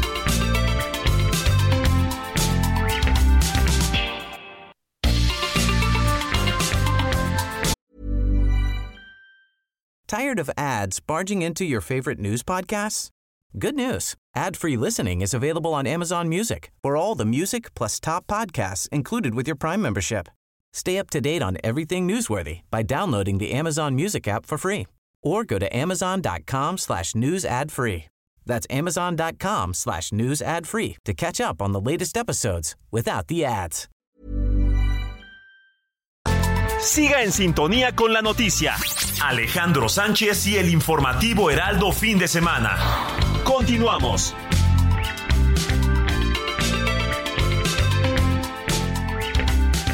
Toma un minuto y piensa en tu momento favorito. En tu graduación, por ejemplo. Ahora piensa en todas las empresas que se necesitan para hacerla posible. Las que rentan los salones, las que hacen la comida. Las empresas al comprar y vender entre sí generan economía para miles de familias. CIRT, Radio y Televisión Mexicanas. Voz de las empresas. Consejo de la Comunicación. Caminito de la escuela, apurándose a llegar, con sus libros bajo el brazo va todo el reino animal. El ratón con espejuelo. 8 de la mañana con 31 minutos hora del centro del país. Estamos platicando con Irma Villalpando, doctora en pedagogía por la FES Acatlán de la UNAM. Y te comentaba antes de que nos fuéramos a la pausa, querida Irma, que aunque desde mayo una jueza ordenó suspender la elaboración de los materiales hasta que la SEP comprobara que se hicieron con apego a la ley, pues la Secretaría de Educación Pública ya los imprimió e incluso presume su distribución. El propio presidente de la República, Andrés Manuel López Obrador, salió a defender la posición de la dependencia encargada de estos asuntos. Escuchemos. Mire, ya está en marcha el plan para eh, mejorar los contenidos de los libros de texto. Y ya se elaboraron nuevos contenidos, participaron maestros, participaron pedagogos, especialistas. Sin embargo, pues hay eh, opositores. Bueno, pues para el presidente todo está bien, querida Irma. ¿Qué piensas al respecto? Pues, mm, mira, la educación cuando es secuestrada, digamos, por finalidades políticas y cuando se utiliza, digamos, para enviar un mensaje de mejora y de posicionamiento de una marca de partido, pues tenemos estos resultados, ¿no? Yo creo que el tema eh, legal, el tema que se librará entre abogados de las organizaciones que han interpuesto, ¿no? Eh, con los abogados de la CEPA ya va a tener una deriva. Lo cierto es que los libros están impresos, están llegando ya a las escuelas, hay evidencia suficiente, vaya quienes estamos cerca de escuelas de maestros que ya los tienen los directores al menos en físico. La Secretaría de Educación dice que regresando en agosto, vaya, entramos a taller, se entra a taller intensivo ya en el análisis de los libros. Entonces, ah, por el estilo y por la personalidad del presidente, se, sabemos que se van a llevar a cabo, ¿no? Ya no da, va a dar a vuelta atrás y también lo que corresponderá son a los ah, secretarios de educación de cada estado. Sabemos lo que ha pasado en, en Guanajuato y que bueno, que también hay que recordar, Alejandro, que quien gobierna en el aula es el maestro. O sea, el maestro yo ahí hago un llamado a los profesores para que mantengan ojos abiertos, digamos, a, a, los materiales, que echen a andar su, pues sí, su expertise, su juicio crítico, su mirada abierta en, en todos, digamos, poner al centro el bienestar mayor del niño intelectual, su desarrollo óptimo y sobre todo que los maestros, las escuelas no eh, eh, no es el espacio para construir, digamos, una revolución de las conciencias, para apoyar a, a los ideales del grupo que ahora está en el poder y que quién sabe qué pase después y tenemos que estar enfrentados a otras reformas. Yo creo que los maestros tendrán aquí un poder enorme de decisión de decir que esto sí, que esto no, y como complemento el tema, eh, cuando un material es deficitario, este, tú tienes o los maestros tendrán que echar mano, digamos, de otros materiales, de, de, elaborar, de buscar, de proveer. Ojalá que lo hagan porque sí observamos que en términos uh, concretos, la calidad de los materiales, el abarcamiento de los temas es eh, mucho menor y con eh, errores, han señalado inclusive errores de eh, conceptos matemáticos básicos y lo que te decía, una, una disminución enorme en los aprendizajes de materias clave. Sí. Bueno, pues muchas gracias Irma Villalpando, doctora en Pedagogía por la FES Acatlán de la UNAM, por haber tratado con nosotros este tema tan polémico y delicado que es el contenido de los libros de texto. Buen día. Gracias a ti. Buenos días. En la escuela, apurándose a llegar, con sus libros bajo el brazo, va todo el reino animal. El ratón con espejuelos de cuadernos. Sigue a Alejandro Sánchez en Twitter, arroba Alex Sánchez MX.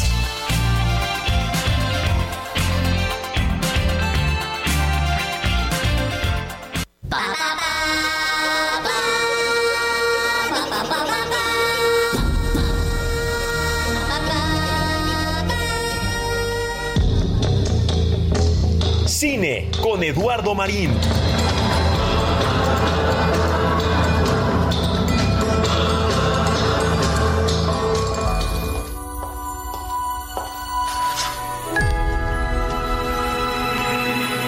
Oye, Barbie. ¿Puedo ir a tu casa esta noche? Claro. No tengo planes, nada más una gigantesca fiesta con todas las Barbies y una canción compuesta y coreografiada para la ocasión. Sí deberías ir. Suena súper.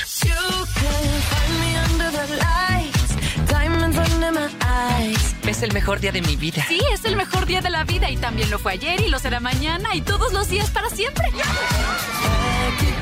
¿Nunca han pensado en morirse? Han pasado cosas que tal vez se relacionen. 8 de la mañana con 37 minutos hora del centro del país. Hablemos de cine con mi querido Eduardo Marín, como todos los domingos. Nos comparte sus mejores recomendaciones y en esta ocasión nos habla de Barbie, que se ha convertido en un fenómeno de la cinematografía mundial. Y Barbie creo que es más que una película, mi querido Lalo. Buenos días. Buenos días, Alex. Saludos a toda la audiencia. Pues tienes toda la razón, mira, es obligado a hablar de Barbie, la película de moda, que como bien dijiste, es un sorprendente fenómeno, pero no solo cinematográfico, sino un fenómeno social. Mira, su, la, la euforia que está causando a nivel mundial, las recaudaciones en taquilla superan todas las expectativas, con alrededor de, bueno, en México específicamente, más de 600 millones de pesos a una semana de su estreno y a nivel mundial, pues ha cosechado más de 600 millones de dólares. Y bueno, más allá de su enorme campaña de mercadotecnia, su exitazo pues no se explica solo por eso, sino que hay diversas causas.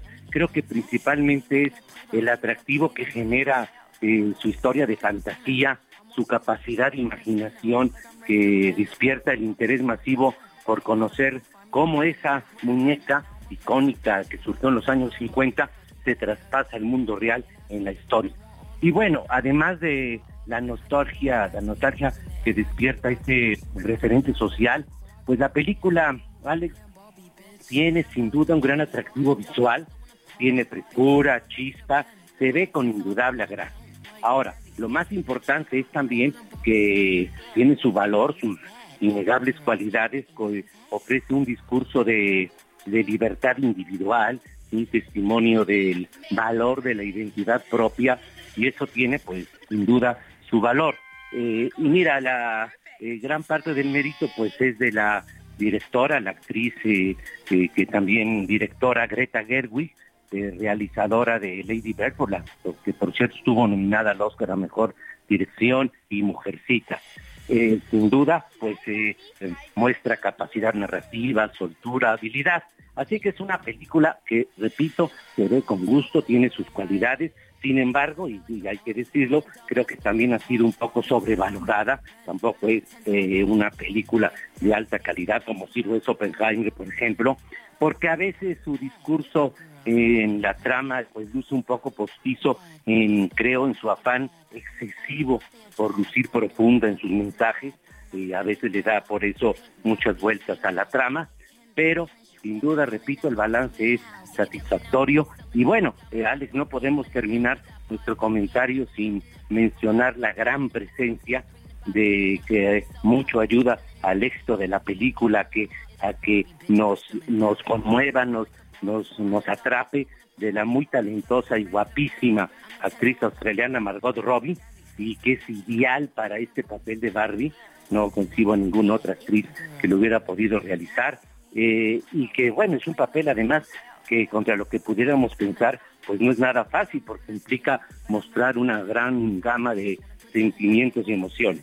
Así que el balance general es positivo, la película vale la pena, por su propuesta, por su atmósfera visual y repito, pues sí, es todo un fenómeno social. Pues sí, porque más allá de la muñeca y de que revive esta historia de todas, de, pues de varias generaciones. Eh, desde pues, los 50. De los 50, imagínate, son 80 años, o 70 años prácticamente, 73. Eh, pues el tema que sin duda está de fondo es el asunto del feminismo y el machismo. Sí, y mira, la película ha sido también muy cuestionada por grupos radicales que se han dicho que sí muestra un odio a los hombres, que es contra el patriarcado, que es excesivamente feminista. Yo no lo veo así, creo que son eh, críticas muy excesivas, creo que finalmente es un, una historia equilibrada que resalta el valor de la identidad propia, de la condición individual, de un testimonio sobre la libertad individual y eso tiene su valor. Mis peros son, repito, porque creo que le da muchas vueltas a la trama, porque como que sí quiere mostrar excesivamente un afán eh, en, en demasía de que está dando un mensaje importante. Y, eso es un tono poco pretencioso, pero tiene su valor y repito, se ve como una película que se disfruta. Y, superó todas las expectativas. Nadie, nadie podía esperar, incluso con su campaña mercadotécnica enorme, que es el éxito de taquilla que está teniendo. Bueno, pues seguramente esta historia motivará a otras para la directora y a ver si pues Mattel también se anima a seguirle por ahí. Gracias, mi querido Eduardo Marín. Puede haber una segunda parte. Va a haber, ¿verdad? Sí, yo creo que sí. No lo han anunciado oficialmente, pero la historia da y tras ese exitazo creo que van a aprovechar ese filón. Bueno, te mando un abrazo, que tengas buen día, querido Eduardo. Gracias, feliz domingo, buen día. Bitch if you still in doubt. And I'm like the Barbie. I'm a doll, but I still party. Like I'm ready to bend. I'm a 10, so I pull in a can.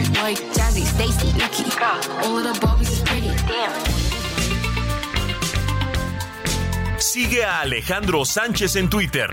Arroba Alex Sánchez MX.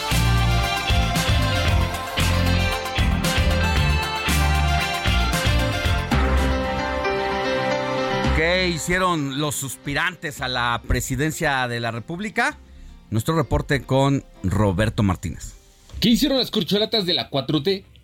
Claudia Sheinbaum visitó de nueva cuenta Tamaulipas, pero esta vez acudió a las ciudades fronterizas de Reynosa y Matamoros. A su llegada al aeropuerto fue recibida con porras y mariachi. En sus actividades por el estado, la ex jefa de gobierno tuvo un encuentro con mujeres. Más adelante encabezó una asamblea informativa en Matamoros. En Playa del Carmen, Marcelo Ebrard reiteró la necesidad de defender lo que ha avanzado la 4T, y en ese sentido habló de la consolidación y la transformación con ejemplos como el Tren Maya, obra que aseguró traerá prosperidad al pueblo. Además, reforzó temas como salud y seguridad, hablando desde su experiencia en el gobierno de la Ciudad de México y el gobierno federal. Pero evidentemente tenemos que seguir adelante. Entonces el día lunes tenemos un encuentro con la comunidad de trabajadores de la salud y ahí vamos a presentar cuáles son las ideas ¿Qué siguientes pasos se pueden tomar en este siguiente nivel, en lo que vendrá de la cuarta transformación? Desde Oaxaca, Ana Augusto López recordó su paso por el lugar hace cinco años cuando acompañó al presidente Andrés Manuel López Obrador, cuando era aspirante a la presidencia de México, pero más adelante suspenderá su gira por la muerte de su amigo, el empresario Daniel Flores Nava. de que se sepa en todo México qué votaron, qué decidieron aquí en Y les pregunto, Ustedes quieren que regrese la pensión de los expresidentes de la República. Mientras que en Coyoacán, Ricardo Monreal aseguró que en sus más de 42 años en la política no tiene cadáveres en el closet ni cuentas con la ley. En una asamblea informativa aseguró que está limpio y pidió que confíen en él porque él no fallará, que él cuenta con la experiencia y la capacidad para resolver problemas. De López Obrador tiene ya un lugar en la historia. Inició este proceso en el que nosotros tenemos que actuar con unidad. Somos del proyecto liberal que luchamos por una mejor prosperidad, un país más libre, más justo y continuar con el proceso de transformación que vive México. El petista Gerardo Fernández Noroña se reunió con el presidente nacional de Morena, Mario Delgado, donde coincidieron en la preocupación por los espectaculares que ostentan varias corcholatas en el país, mientras que Manuel Velasco continuó con su gira de trabajo en los estados de Nuevo León y Coahuila, donde llevó a cabo asambleas informativas para difundir los logros de la 4T. Para el Heraldo Radio, Roberto Martínez. Entrevista, informativo fin de semana. Mire, el partido Morena ha realizado una destacada credencialización y espera que sea de un millón de defensores de la transformación, tan solo en la Ciudad de México. Mario Delgado, presidente nacional del partido Guinda, está en la línea telefónica y nos habla al respecto. Querido Mario, buenos días, qué gusto saludarle. ¿Cómo estás? Muy buen día. ¿Qué cuenta? ¿Dónde anda? Entiendo que está en el aeropuerto, va de viaje. Sí, este, voy saliendo para Colima, pero estoy aquí en el filtro. A lo mejor voy a tener que, que colgar, desafortunadamente ya me están viendo feo. Pero eh, efectivamente estamos ya en estas tareas. ¿Qué significa esto, credencialización? La verdad es que es organizar a nuestro partido en toda la ciudad, de eso se trata. Es una actividad para localizar, identificar a todos los simpatizantes de la cuarta transformación en nuestra ciudad. voy a, perdóname, tengo que, me están indicando, tengo que colgar. Adelante. Ojalá te pueda marcar en cinco minutos. Le echamos una llamada nuevamente para retomar, entiendo los procesos del aeropuerto y de subirse al avión. Ahorita vamos a volver a hablar con Mario Delgado. Justo nos decía de este trabajo que se lleva a cabo para credencializarse y pues más adelante platicaremos también, preguntarle pues qué le han parecido los lineamientos del Instituto Nacional Electoral sobre pues, regular las precampañas prácticamente anticipadas de todos los suspirantes, sobre todo a la presidencia de la República. Son las 8 de la mañana con 48 minutos, hora del centro del país. Seguimos con más. Sigue a Alejandro Sánchez en Twitter, arroba Alex Sánchez MX.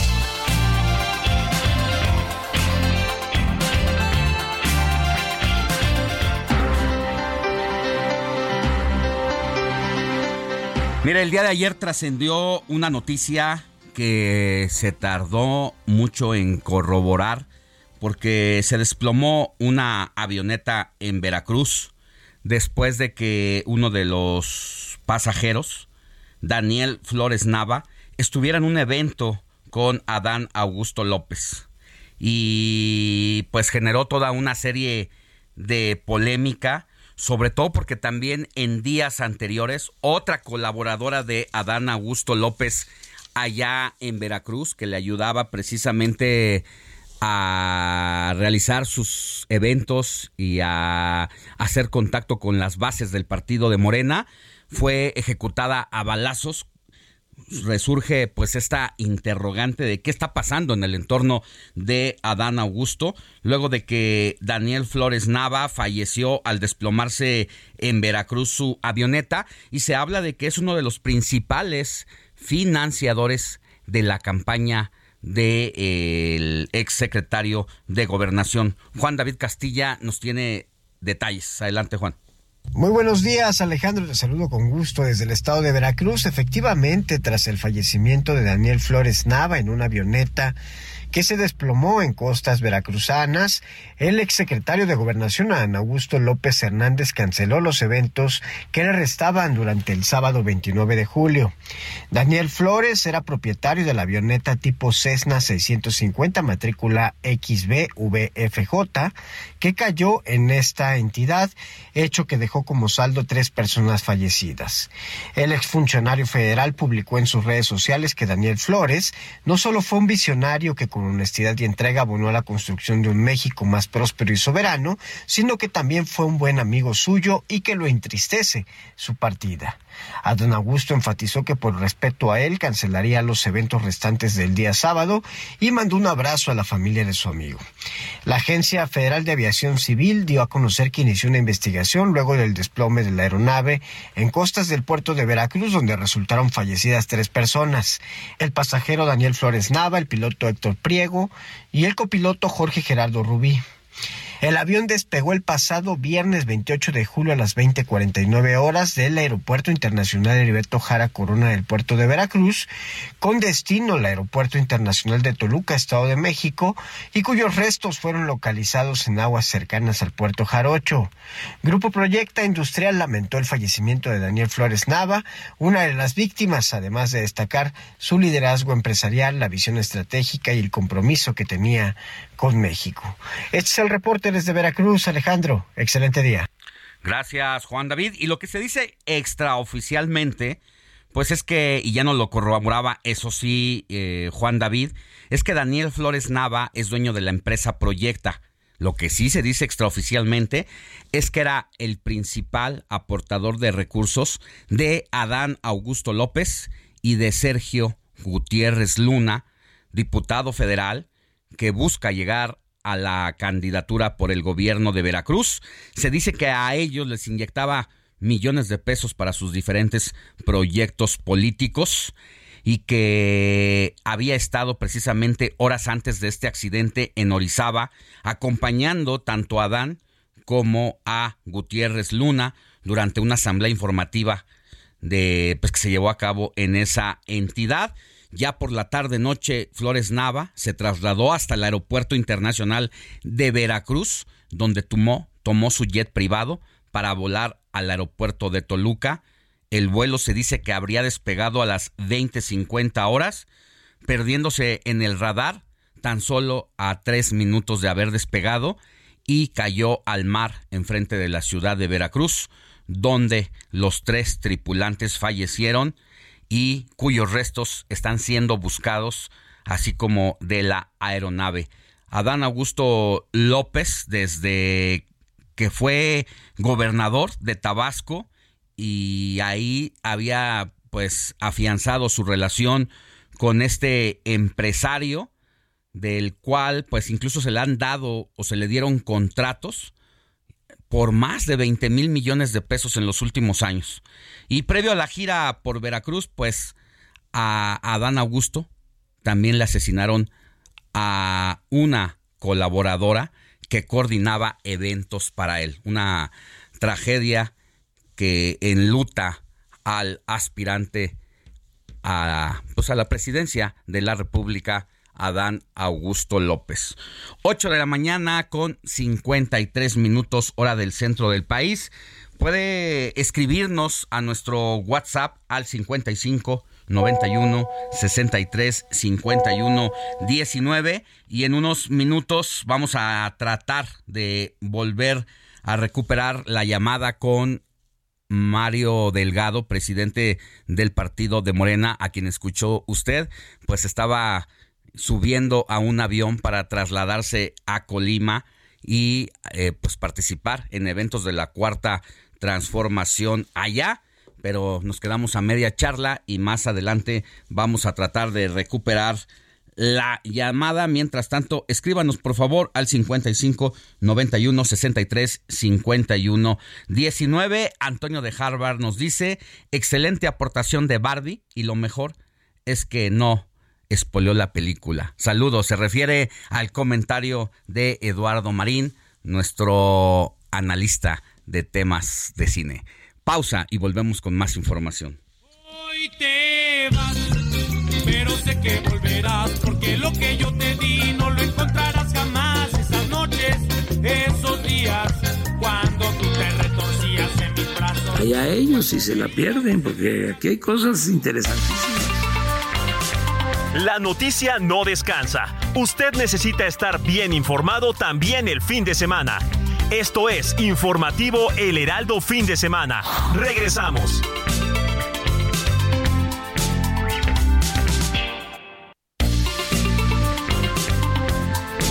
Siga en sintonía con la noticia. Alejandro Sánchez y el Informativo Heraldo Fin de Semana. Continuamos.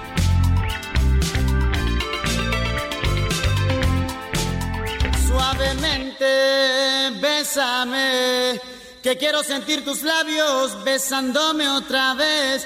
Suavemente, bésame, que quiero sentir tus labios besándome otra vez. Suave, bésame, bésame, suave, bésame otra vez. Yo quiero sentir tus labios besándome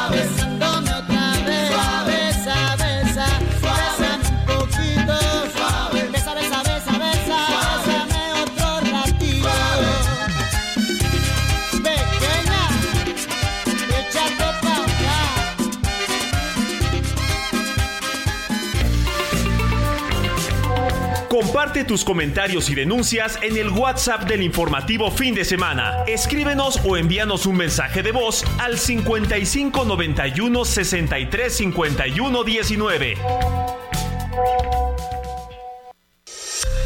Esto es Noticias a la Hora. Heraldo Radio le informa.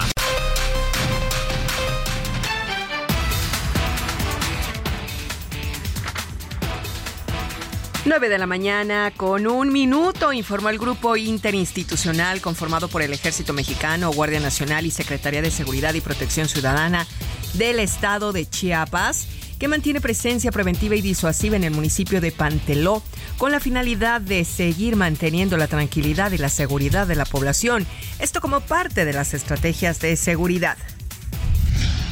En entrevista en el informativo fin de semana, la doctora en pedagogía por la FESA Catlán de la UNAM, Irma Villalpando, platicó de que la Unión Nacional de Padres de Familia interpuso un juicio de amparo para frenar la impresión y distribución del material escolar. Esta semana se proyectó en Sonora el documental Madres Buscadoras dirigido por el cineasta Daniel Mosic, previo a su exhibición en festivales europeos. Este film está disponible de forma gratuita en el canal del sonorense de YouTube de Daniel Mosic. Para verlo basta con buscar Madres Buscadoras documental. La tarde de este sábado tuvo lugar una riña al interior del Centro de Reinserción Social Cerezo de San Miguel de Allende, Guanajuato, dejando cuatro personas muertas y una decena de lesionados. De acuerdo con el último reporte de la Comisión Nacional de Prevención de Desastres, el volcán Popocatépetl registró 10 exhalaciones y 6 minutos de tremor durante las últimas 24 horas, manteniendo una actividad moderada. En el orbe, las fuerzas antiaéreas de Rusia derribaron 25 drones ucranianos que intentaban atacar objetivos en la península de Crimea, anexionada por Moscú en el año 2014, así lo informó este domingo el Ministerio de Defensa Rusia. Son las 9 de la mañana con 3 minutos, tiempo del centro de México. Amigos, estamos en el informativo fin de semana a través del Heraldo Radio con Alex Sánchez. Todavía nos queda una hora de información porque estamos entrando a la tercera. Le saluda Mónica Reyes. Esto fue Noticias a la Hora. Siga informado, un servicio de Heraldo Media Group.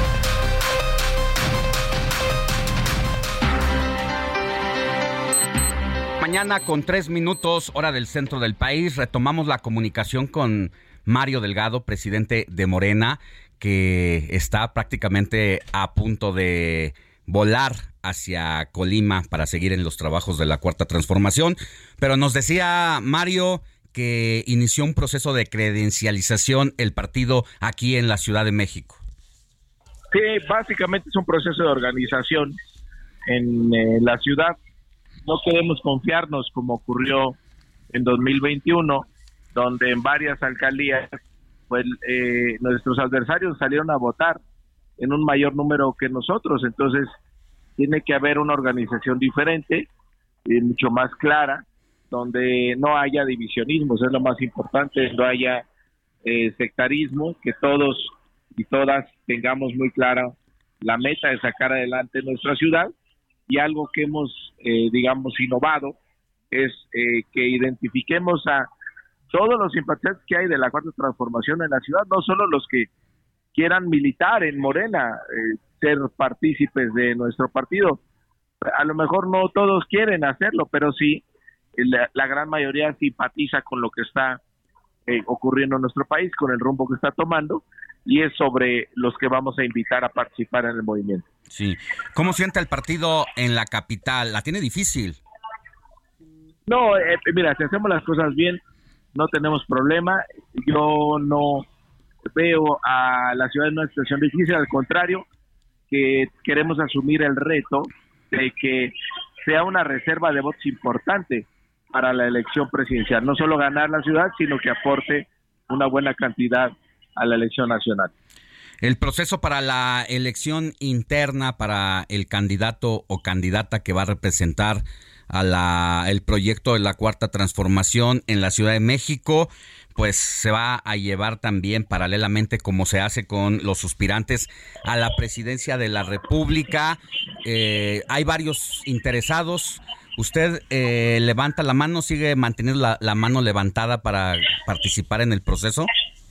Mira, más que levantar la mano, estamos asumiendo la responsabilidad de la organización del partido en la ciudad junto con la dirigencia local para que eh, independientemente de quién resulte ganador o ganadora de la encuesta a nivel nacional en la elección presidencial, para la elección presidencial y después para la Ciudad de México, se encuentre un partido organizado y unido sobre todo. Si no podemos ahorita empezar a, a dividir porque eso provocaría pues ventajas para nuestros adversarios. Sí, eh, ¿Cuándo deberán renunciar quienes aspiren a este cargo de, pues, del gobierno de la Ciudad de México? que dejará Martí Batres en su momento y quienes están en alguna actividad de la función pública.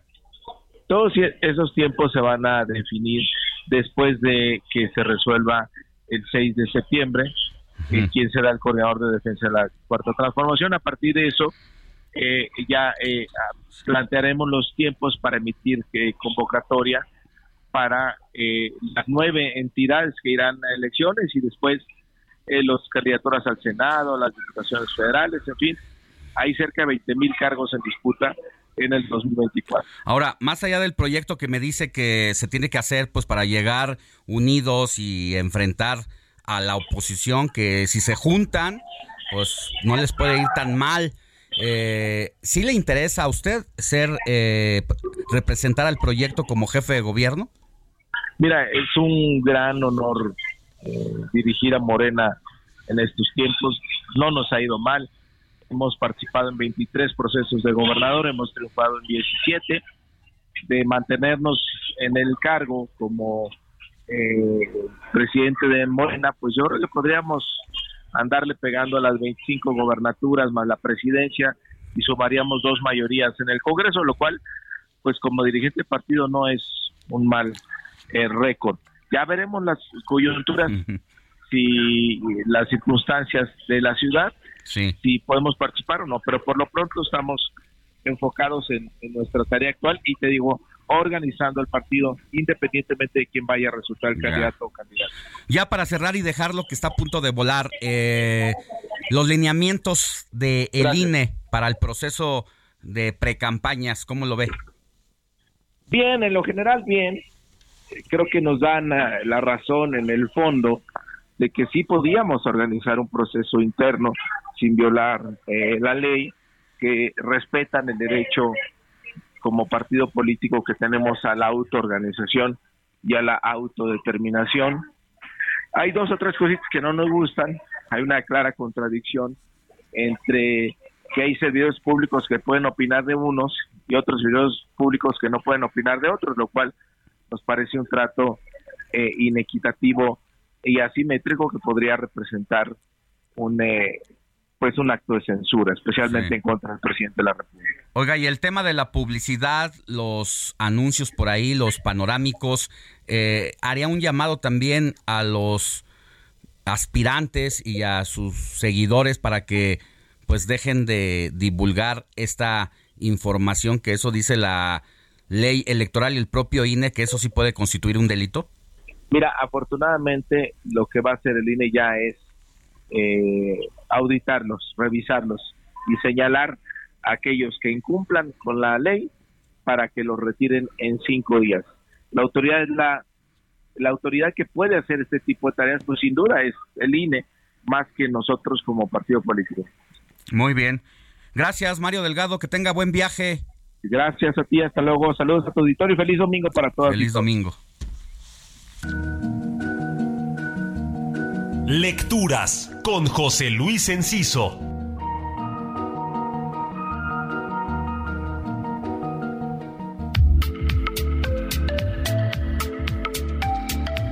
A Cristina Rivera Garza bien puede llamársele cuentista, novelista, ensayista y poetisa o poeta, y en ninguno de esos ámbitos se le regala el título porque tiene obra sólida en cada uno de ellos. Esta semana ingresó al Colegio Nacional y, como dato, es la primera mujer que lo hace. Este hecho coincide con el lanzamiento de Me llamo Cuerpo que no está en Editorial Lumen, volumen que reúne su poesía completa en una serie que incluye también la obra poética de Alejandra Pizarnik, Jorge Luis Borges e Iria Vilariño, entre otros. En este libro, compuesto a su vez por cinco libros publicados anteriormente, Rivera Garza nos habla del cuerpo como territorio, en la ausencia, en la enfermedad, en el género y en el lenguaje. Y es la alteración del lenguaje en algunos poemas lo que nos hace sentir como cuando estamos aprendiendo otro idioma y vamos descubriendo nuevos significados, algo que se halla en la mejor literatura. Queda en el aire la pregunta de si no es prematuro hablar de poesía completa en una autora con tanto vigor. Mi ex Twitter JL Enciso.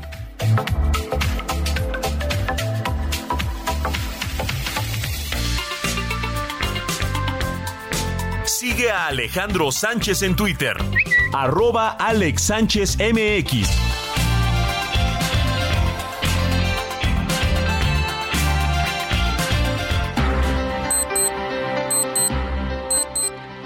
Nueve de la mañana con 12 minutos hora del centro del país. Mire, La semana pasada en mi columna contra las cuerdas y que se la comenté aquí en el informativo de fin de semana, le hablé sobre la reaparición del el exgobernador de Morelos, Graco Ramírez, quien antecedió al actual mandatario Cuauhtémoc Blanco, pues de que se anda moviendo políticamente y tratando de hacerle la vida difícil al gobernador de la entidad. Y bueno, ha encontrado ya Graco Ramírez pues algunas eh, algunos espacios para estarse pronunciando en contra del mandatario. Y ha habido también pues una serie de desencuentros en el poder eh, judicial con quien es el fiscal de la entidad a quien se dice obedece pues a intereses de Graco Ramírez, quien lo llevó al cargo precisamente antes de que dejara la, la entidad. Y a partir de ese momento pues no han parado ciertos ataques incluso contra Jorge Gamboa, quien es el presidente del Tribunal Superior de Justicia de Morelos y que sobre todo a raíz de que Uriel Carmona ha dicho que se decretó la no vinculación a proceso de un pues de un delincuente porque una jueza de control decidió dejar en libertad a Luis Alberto N alias El Diablo acusado de homicidio de tres jóvenes en el municipio de Huitzilac y señalaron que la Fiscalía General de, de Morelos no pudo acreditar su participación en el crimen. A estos hechos, Uriel Carmona, fiscal de Morelos, explicó que se decretó la no vinculación a proceso de Luis Alberto, conocido como el Diablo, nulificando el cateo especializado que en actos de investigación había otorgado y que por supuesto cumple con los requisitos de la ley. Así que pues a partir de este momento también se ha habido una serie de encuentros, de encontronazos con Jorge Gamboa, ya le decía, desde acusaciones personales, a partir de ciertas noticias en redes sociales. Y qué mejor que tener en la de voz propia a Jorge Gamboa para que nos platique qué está pasando allá en la entidad. Buenos días, eh, ¿cómo está Jorge? Alejandro, muy buenos días, con el gusto de saludarle a usted y a su a todo su auditorio. Pues aquí estamos, aquí estamos. Pónganos en contexto qué es lo que está pasando allá en Morelos. Bueno, pues nosotros en el Poder Judicial del Estado de Morelos, eh, desde que yo inicio mi administración, es una administración que se ha caracterizado pues por ponerle el toque especial de la capacitación, del avance, de la profesionalización en el desempeño de las funciones de todos los operadores del sistema de justicia en todas las materias. Recordar que los poderes judiciales de los estados somos los que recibimos el 70% de todos los problemas que hay a nivel nacional y solo el 30% lo recibe la federación. Hace aproximadamente un mes, una semana, hemos sido objeto de una campaña, de una de pues bueno, de todo un movimiento sistemático en contra pues de las determinaciones que han tomado las jueces y los jueces, hay una persecución en contra de las jueces y los jueces, hay señalamientos infundados en contra de los jueces. Y bueno, lo que nosotros hemos sostenido es que se quiere atacar esa, esa soberanía, esa independencia judicial y se quiere someter al Poder Judicial del Estado de Morelos a intereses pues obviamente que son oscuros, intereses que son alejados a los de la realidad y que son los de la ley, ¿no? Aquí recordar, pues que bueno, tanto en materia civil, familiar, mercantil, laboral, penal, pues al final tenemos una convergencia con varias instituciones y que esas instituciones de repente no le gustan las determinaciones que toman los jueces pero que hemos dicho nosotros que se tienen que atacar por la vía legal y que se tienen que resolver en los tribunales y no se tiene que resolver pues mediante una confrontación personal y sobre todo contra un atentado contra esa independencia judicial, ¿no? Que hoy tanto añoramos los jueces, ¿no? Y peleamos y vamos a estar en pie de lucha por esa independencia judicial. Eh, se le ha puesto también, pues, algunos señalamientos en contra suya porque decidió usted respaldar a una jueza de control que decidió liberar a un presunto feminicida y homicida de tres jóvenes en la zona de Huitzilac en abril pasado y esto pues le ha, le ha valido algunas críticas. Hay quien incluso pues dice que debería de reconsiderar su cargo como presidente del Tribunal Superior de Justicia de Morelos. Así es, Alejandro. Bueno, a raíz de ese tema que se da eh, en el Estado de Morelos, yo te quiero decir que el Poder Judicial es muy claro, ha sido muy enfático y lo deja una vez más claro. El Poder Judicial del Estado de Morelos no deja libre delincuentes, pero tampoco fabrica responsables.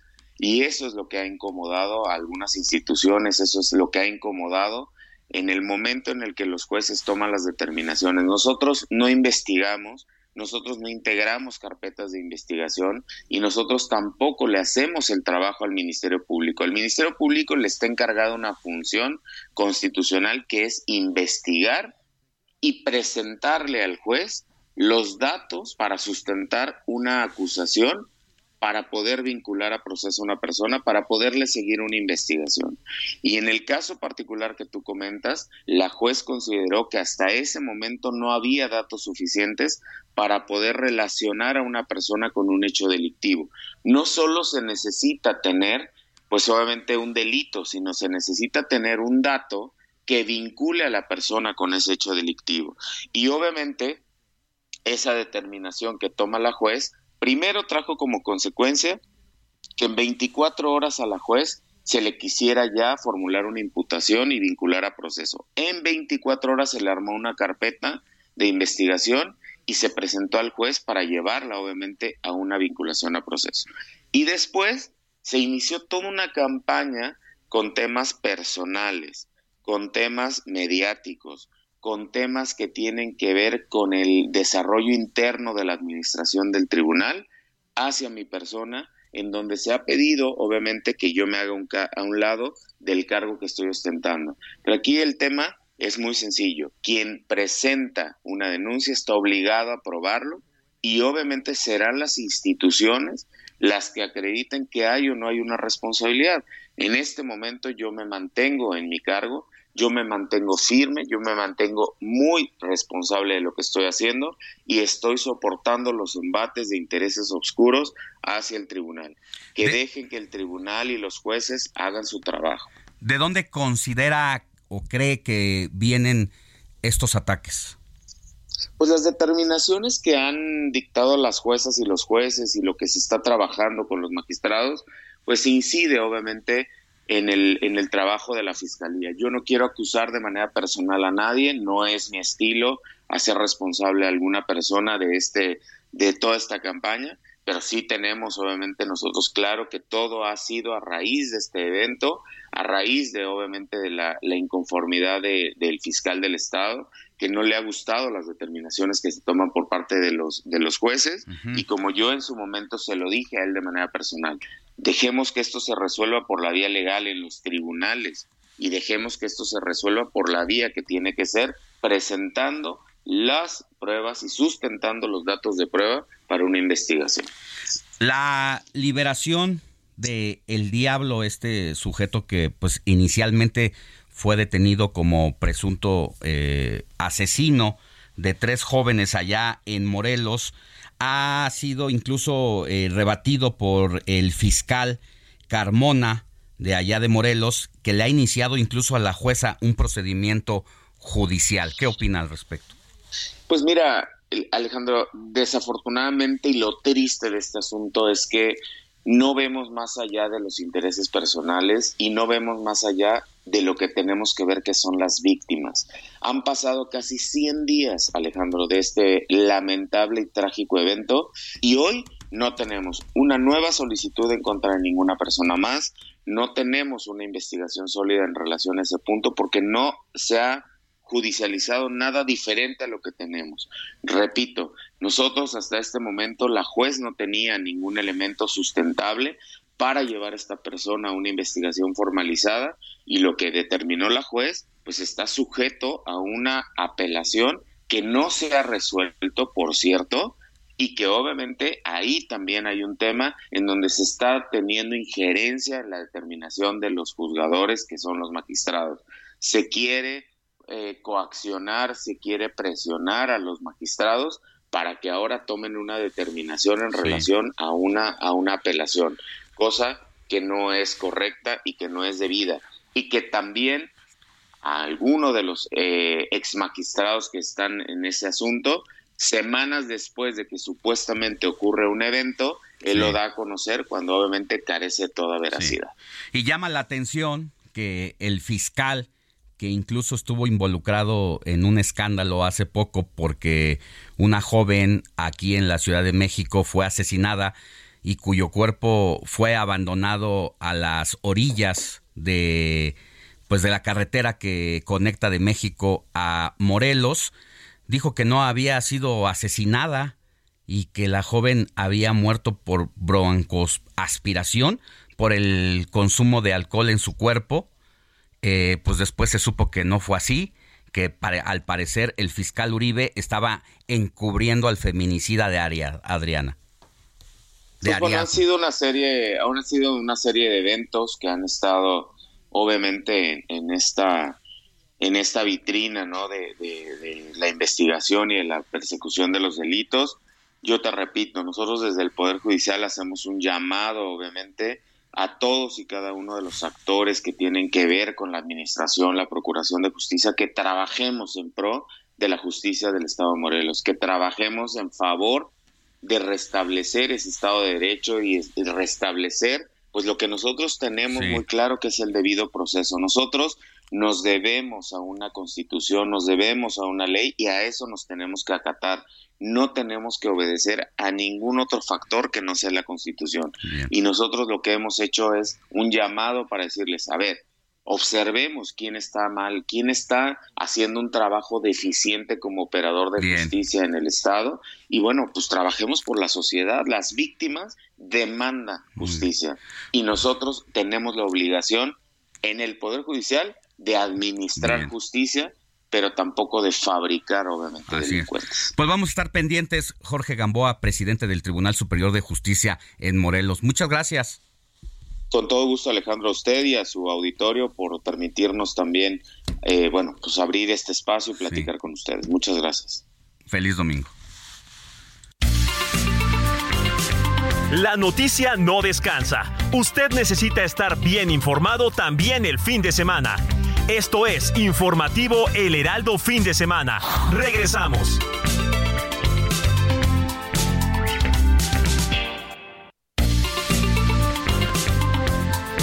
Siga en sintonía con la noticia.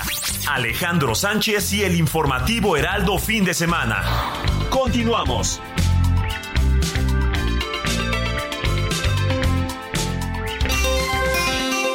Sintonía con los estados en el informativo fin de semana.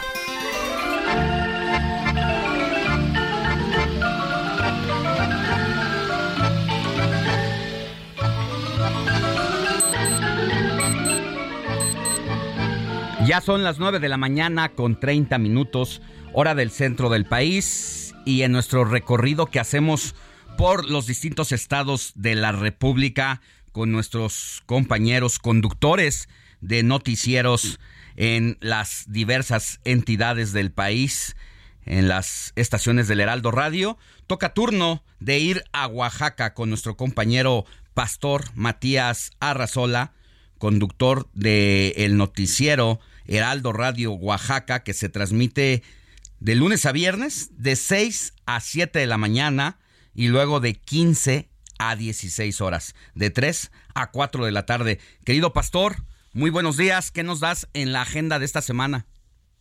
¿Qué tal, Alex? Muy buenos días. Aquí un poco afónico, pero con el gusto de estar con ustedes en este fin de semana con noticias importantes que ayer después del accidente aéreo ocurrido en Veracruz, las, suspendieron eventos que se tenían contemplados, por supuesto, de Adán Augusto, aquí en Oaxaca, producto de este accidente que también pues con eso queremos iniciar. Y hoy que tendríamos que estar dando resultados de lo que fue la Guelaguetza, donde por cierto sido una buena afluencia turística, donde se podrían hablar de números satisfactorios, pues lamentablemente pues la noticia que llama la atención es lo ocurrido precisamente después de la desaparición de lo que es esta este Tribunal de Justicia Administrativa que ha dado mucho que hablar porque recientemente el pasado viernes comentarte que Juan Eddie García, quien fuera además eh, pues exfuncionario, exministro precisamente, eh, eh, más bien magistrado de esta eh, desaparecida eh, pues eh, fiscalía, bueno pues fue detenido por elementos de la Agencia de Investigaciones en Oaxaca. Juan Eddie, bueno pues García, exsecretario general de acuerdos del Tribunal de Justicia Administrativa, fue detenido por la policía y mientras esto ocurre, pues se dio una determinación por parte de la Suprema Corte de Justicia de la Nación en el sentido de frenar pues este esta este dictamen que se dio fast track aquí en Oaxaca. Y bueno pues obviamente que esto se ha enredado todo el asunto aquí en el estado porque pues eh, hasta el momento están firmes los eh, anteriores magistrados. Sin embargo nadie ha podido hablar. Tampoco han eh, pues vertido sus eh, palabras la, ni la, ni lo que es el eh, pues el, el, poder legislativo, el ejecutivo, nadie ha dicho absolutamente nada de esta determinación que da el poder judicial y por lo tanto, bueno, pues hasta el momento estamos en espera y seguramente mañana habrá reacciones en relación a este asunto que se da por todo este asunto que ha enredado, por supuesto, la situación aquí en el estado de lo que fue una acción que muchos dijeron que sí fue un abuso de autoridad o fue pues una indicación directamente desde el ejecutivo, pero pues todo el tema se centra en todo este asunto aquí en Oaxaca, donde estaremos en espera de las reacciones después de lo que se dictaminó ayer desde el Poder Judicial. Así es que, pues mucho de qué hablar en relación a este asunto. Y si a esto le sumamos también la situación en cuestión de delincuencia que se ha presentado hasta el momento en Oaxaca, déjame decirte que ayer hubo un operativo, un cateo a un rancho que se llevó a cabo por parte de las autoridades, pues lamentablemente déjame decirte que eh, pues ahí la Agencia Estatal de Investigaciones encabezó el evento, ahí iba pues encabezado por la Guardia Nacional, por parte también de la, lo que es la Marina, fueron recibidos a balazos, mataron a un agente de la a un, a un policía de la Agencia Estatal de Investigaciones, hay dos más lesionados que fueron trasladados vía aérea para recibir atención médica, eh, también se habla que uno de los objetivos fue detenido, de acuerdo a lo que dice la fiscalía, y hay dos personas detenidas en un cateo, un rancho que se da desde, eh, pues, eh, la zona de la cuenca del Papaloapan, para ser exacto, en Nuevo Cerro Mojarra, en San Felipe, Igualtepec, donde ocurren estos hechos, y de esto ya la fiscalía está investigando por todo este asunto, del cual, bueno, pues insistimos, ha convertido pues una situación complicada esta zona del Papaloapan debido a estos cateos que se están realizando, debido a la presencia del de crimen organizado, Alex.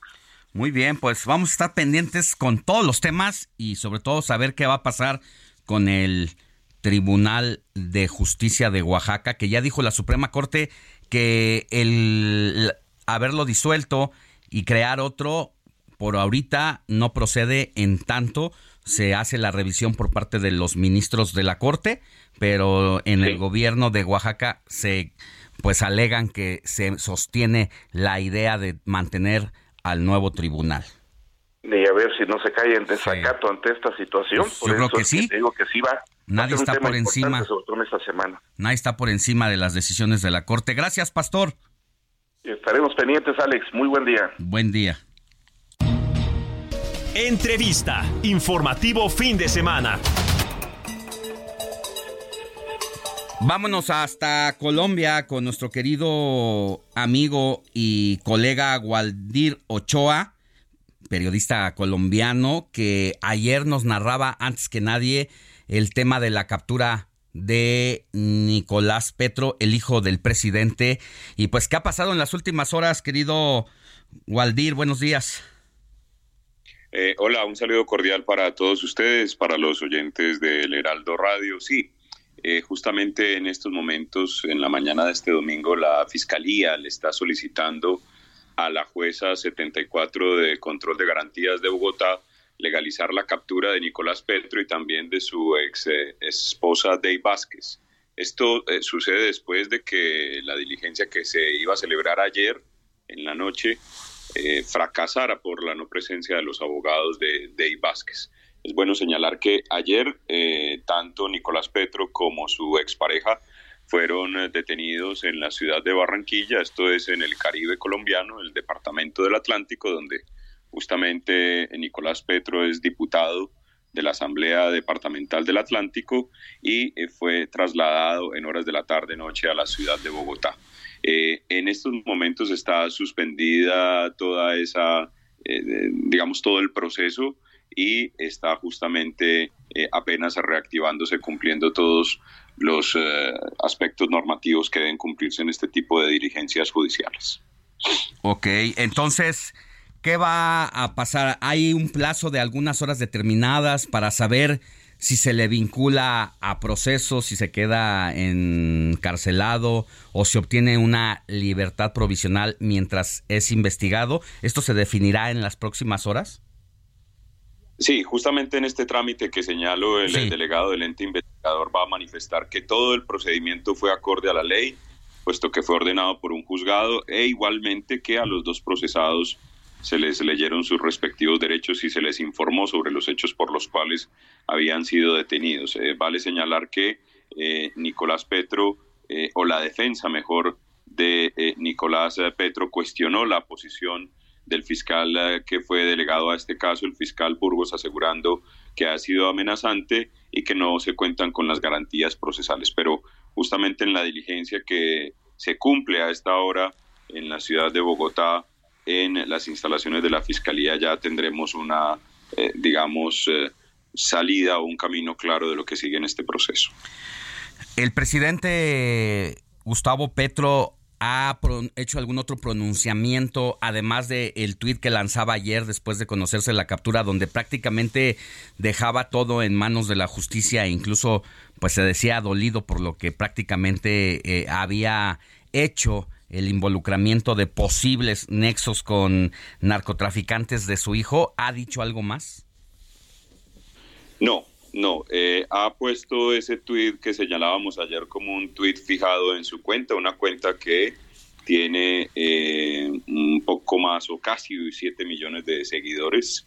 Eh, lo decía ayer justamente el presidente Petro tiene una práctica que también ha sido muy cuestionable y muy criticable aquí nacionalmente y es que gobierna todo el tiempo por Twitter da órdenes, eh, mm, da pronunciamientos, declaraciones, hace análisis de temas todos eh, alrededor de su Twitter.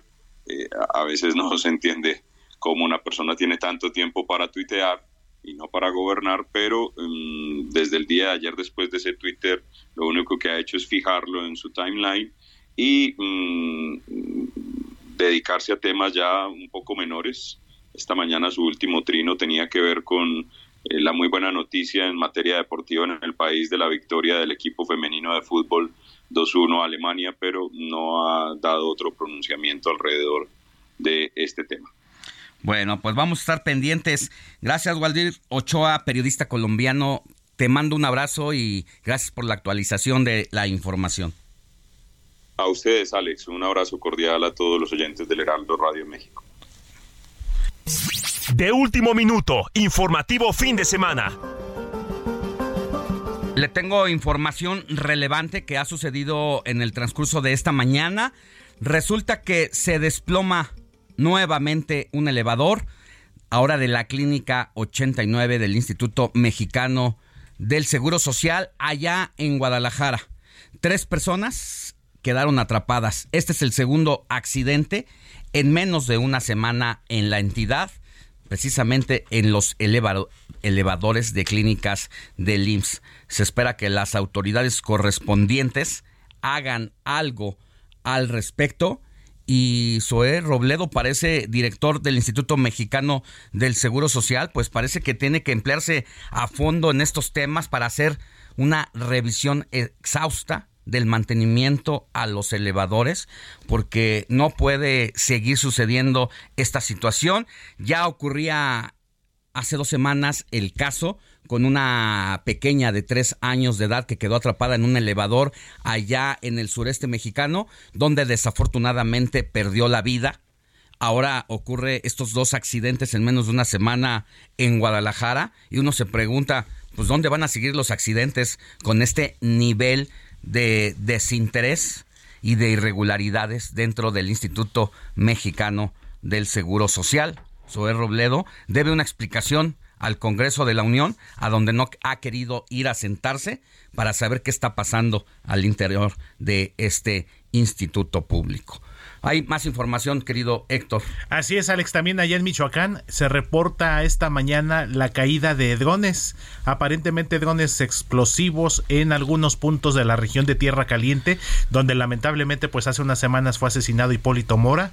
Vamos a estar muy pendientes del flujo de información, si nos da todavía aquí en el informativo o bien en los espacios de aquí del Heraldo Radio de lo que suceda allá en Tierra Caliente, Michoacán. Y rápidamente, Alex, de Michoacán nos vamos a Tamaulipas porque precisamente allá estuvo Claudia Sheinbaum, la aspirante a la coordinación nacional de los comités de defensa de la cuarta transformación, frente a simpatizantes allá en la ciudad de Matamoros, puntualizó que hoy en día una de las cuestiones más importantes es luchar en unidad por la continuidad precisamente de la 4T ya que dijo, se trata de un movimiento a través del cual se ha logrado que el pueblo de México sea el gran protagonista del cambio y dijo que la principal prioridad de los gobiernos morenistas como hasta ahora lo ha hecho el presidente López Obrador. Destacó que la consolidación del proyecto de Nación de la 4T no solo tiene por objetivo seguir con lo logrado hasta el momento en los últimos años, y destacó también la entrega de pensiones como la beca Benito Juárez, apoyo a los jóvenes, crear las puertas a más oportunidades para la gente y como bien lo dijo Claudia Sheinbaum,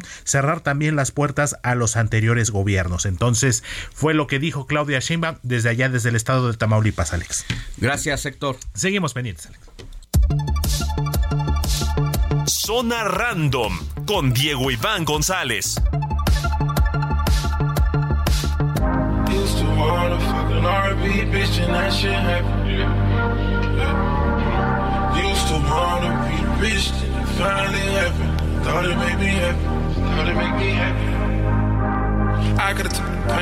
I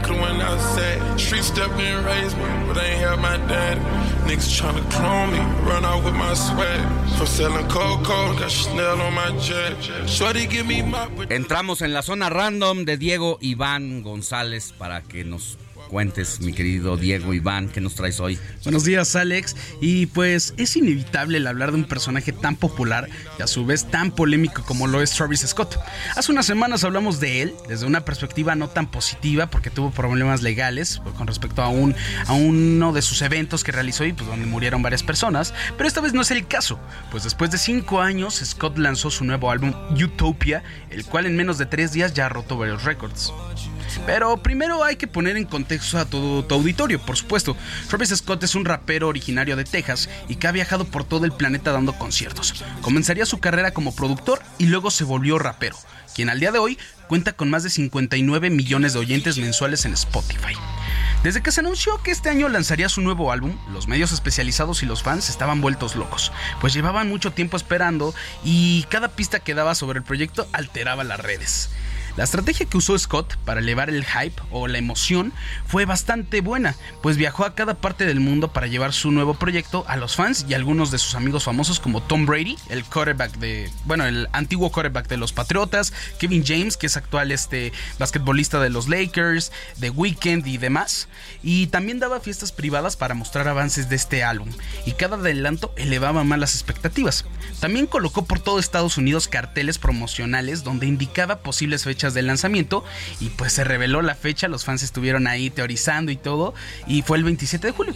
Ya pasó la fecha. Y... ¿Con cuánto tiempo lo vino calentando? de anticipación? Pues casi dos años. Tanto. Dos años y llevaba cinco años sin sacar. Entonces. ¿Esto es real? Esto es real, exactamente. Esto es real. Y pues todo el mundo estaba a la expectativa. De hecho, también organizó un evento en las pirámides de Giza para mostrar por primera vez el álbum. ¿Qué? Dicho evento se canceló de última hora, pues el gobierno de Egipto y ciudadanos se manifestarían, indicando que la ciudad sería un descontrol y que no habría buena logística. Y por tal motivo, pues anunciaría su repentina cancelación.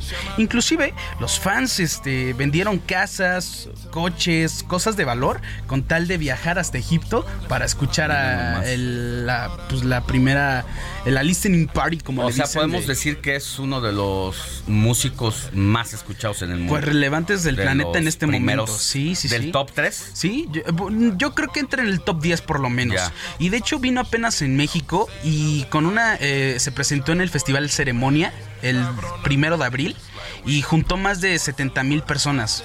Entonces, pues sí tiene gran fanbase aquí en México. Y pues el día llegó, todo el mundo se puso a escuchar el álbum. Plataformas como Spotify, Apple Music se cayeron por la alta demanda. Se cayeron en varios países. Y en su primer día, para que se den cuenta, auditorio que nos está escuchando, imagínense.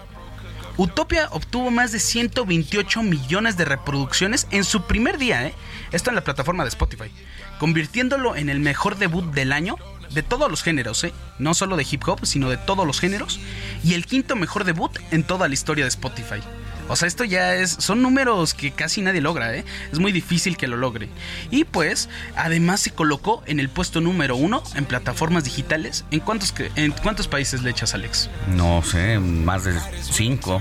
Eh, cinco es muy baja. Muy bajo. Pues fue en más de 100 países. O sea, la mitad. Impresionante Casi lo equivalente lo al que ha logrado. 50% del mundo. También especialistas estiman que venderá entre 400 y 500 mil copias en su primer semana de lanzamiento. Y aquí no paran las cosas, pues Scott confirmó que sí habrá un evento, eh, un evento, el que se iba a realizar en las pirámides, pero en Pompeya, Italia.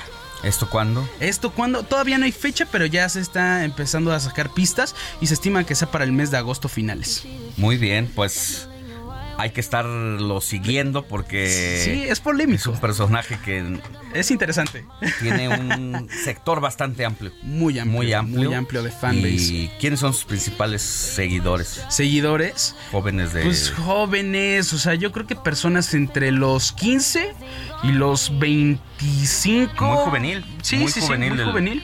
Muy juvenil, pero pues también todo el mundo lo puede escuchar porque su catálogo es bastante versátil. Se lo recomiendo, les repito el nombre para que lo chequen en sus plataformas digitales.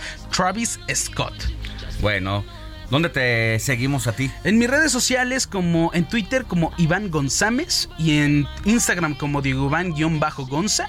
Y también tengo ahí de noticias de este tipo, eh, que es una- un perfil ya de noticias, todo esto de ¿Cuál música. es? ¿Cuál es? República-hype. Ahí me pueden buscar en Twitter y en Instagram. Gracias, Diego. Gracias a ti, Alex.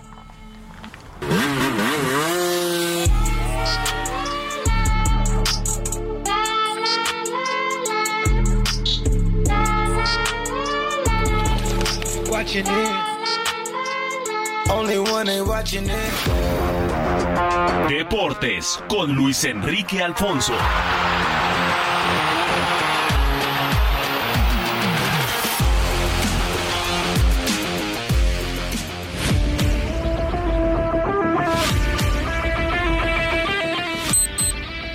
Nueve de la mañana con 49 minutos y es hora de abrirle paso a Luis Enrique que nos trae información calientita que va a dar a conocer antes que nadie. ¿Cómo estás, Luis Enrique? ¿Qué tal, mi querido Alex? Hoy no hubo canción dominguera, o sea, un día me tratan bien y el otro me ese que es medio, si te das cuenta, últimamente se ha vuelto como, ¿cómo le llaman? Bipolar, bipolar contigo. Un día te trata Sí, bien, yo no- un día te eleva y el otro día te deja caer.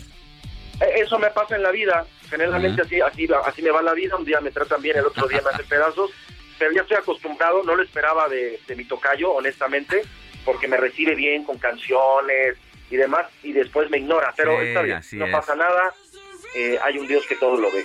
Oye, Ahí está, ahí está. está la pues, canción? Ante el reclamo, escúchalo.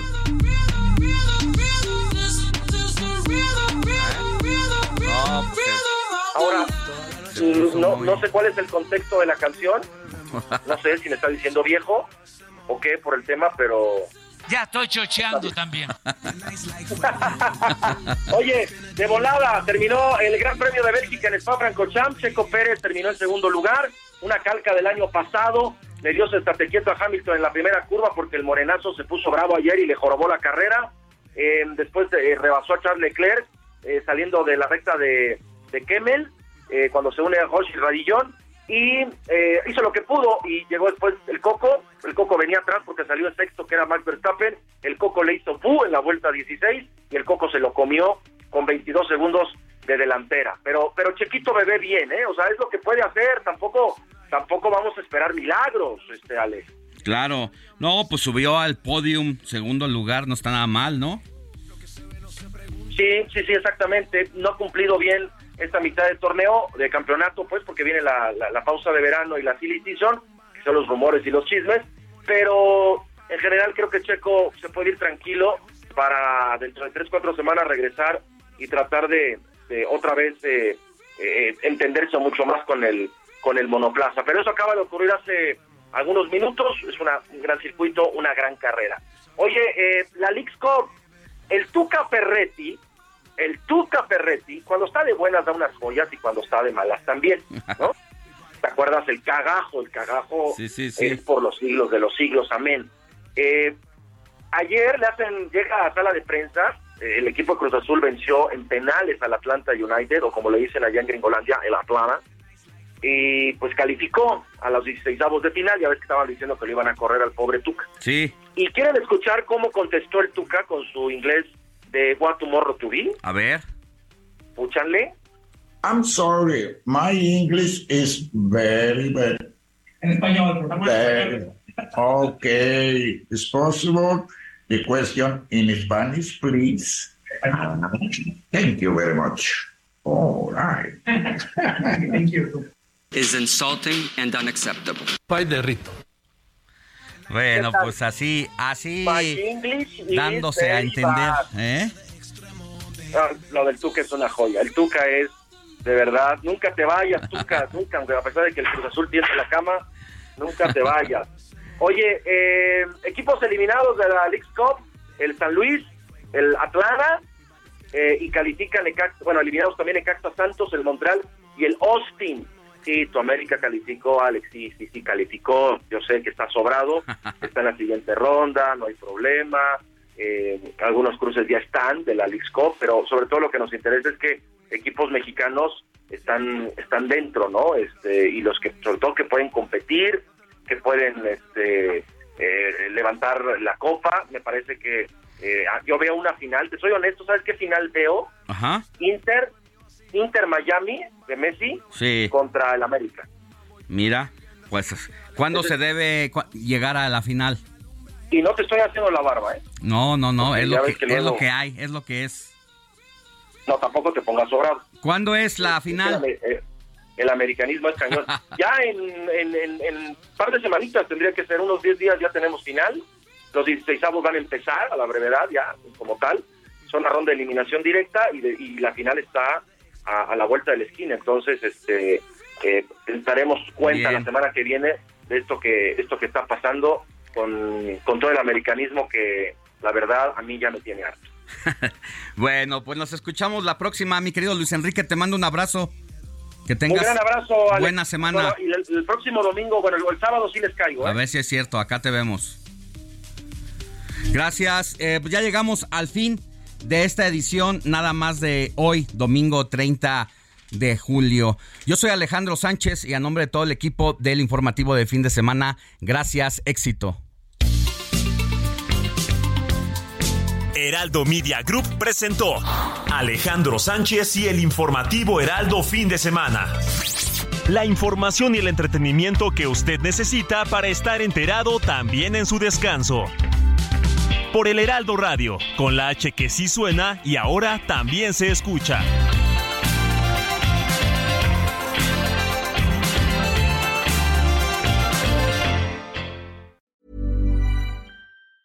Tired of ads barging into your favorite news podcasts? Good news. Ad-free listening is available on Amazon Music. For all the music plus top podcasts included with your Prime membership. Stay up to date on everything newsworthy by downloading the Amazon Music app for free or go to amazon.com slash news ad free. That's amazon.com slash news ad free to catch up on the latest episodes without the ads.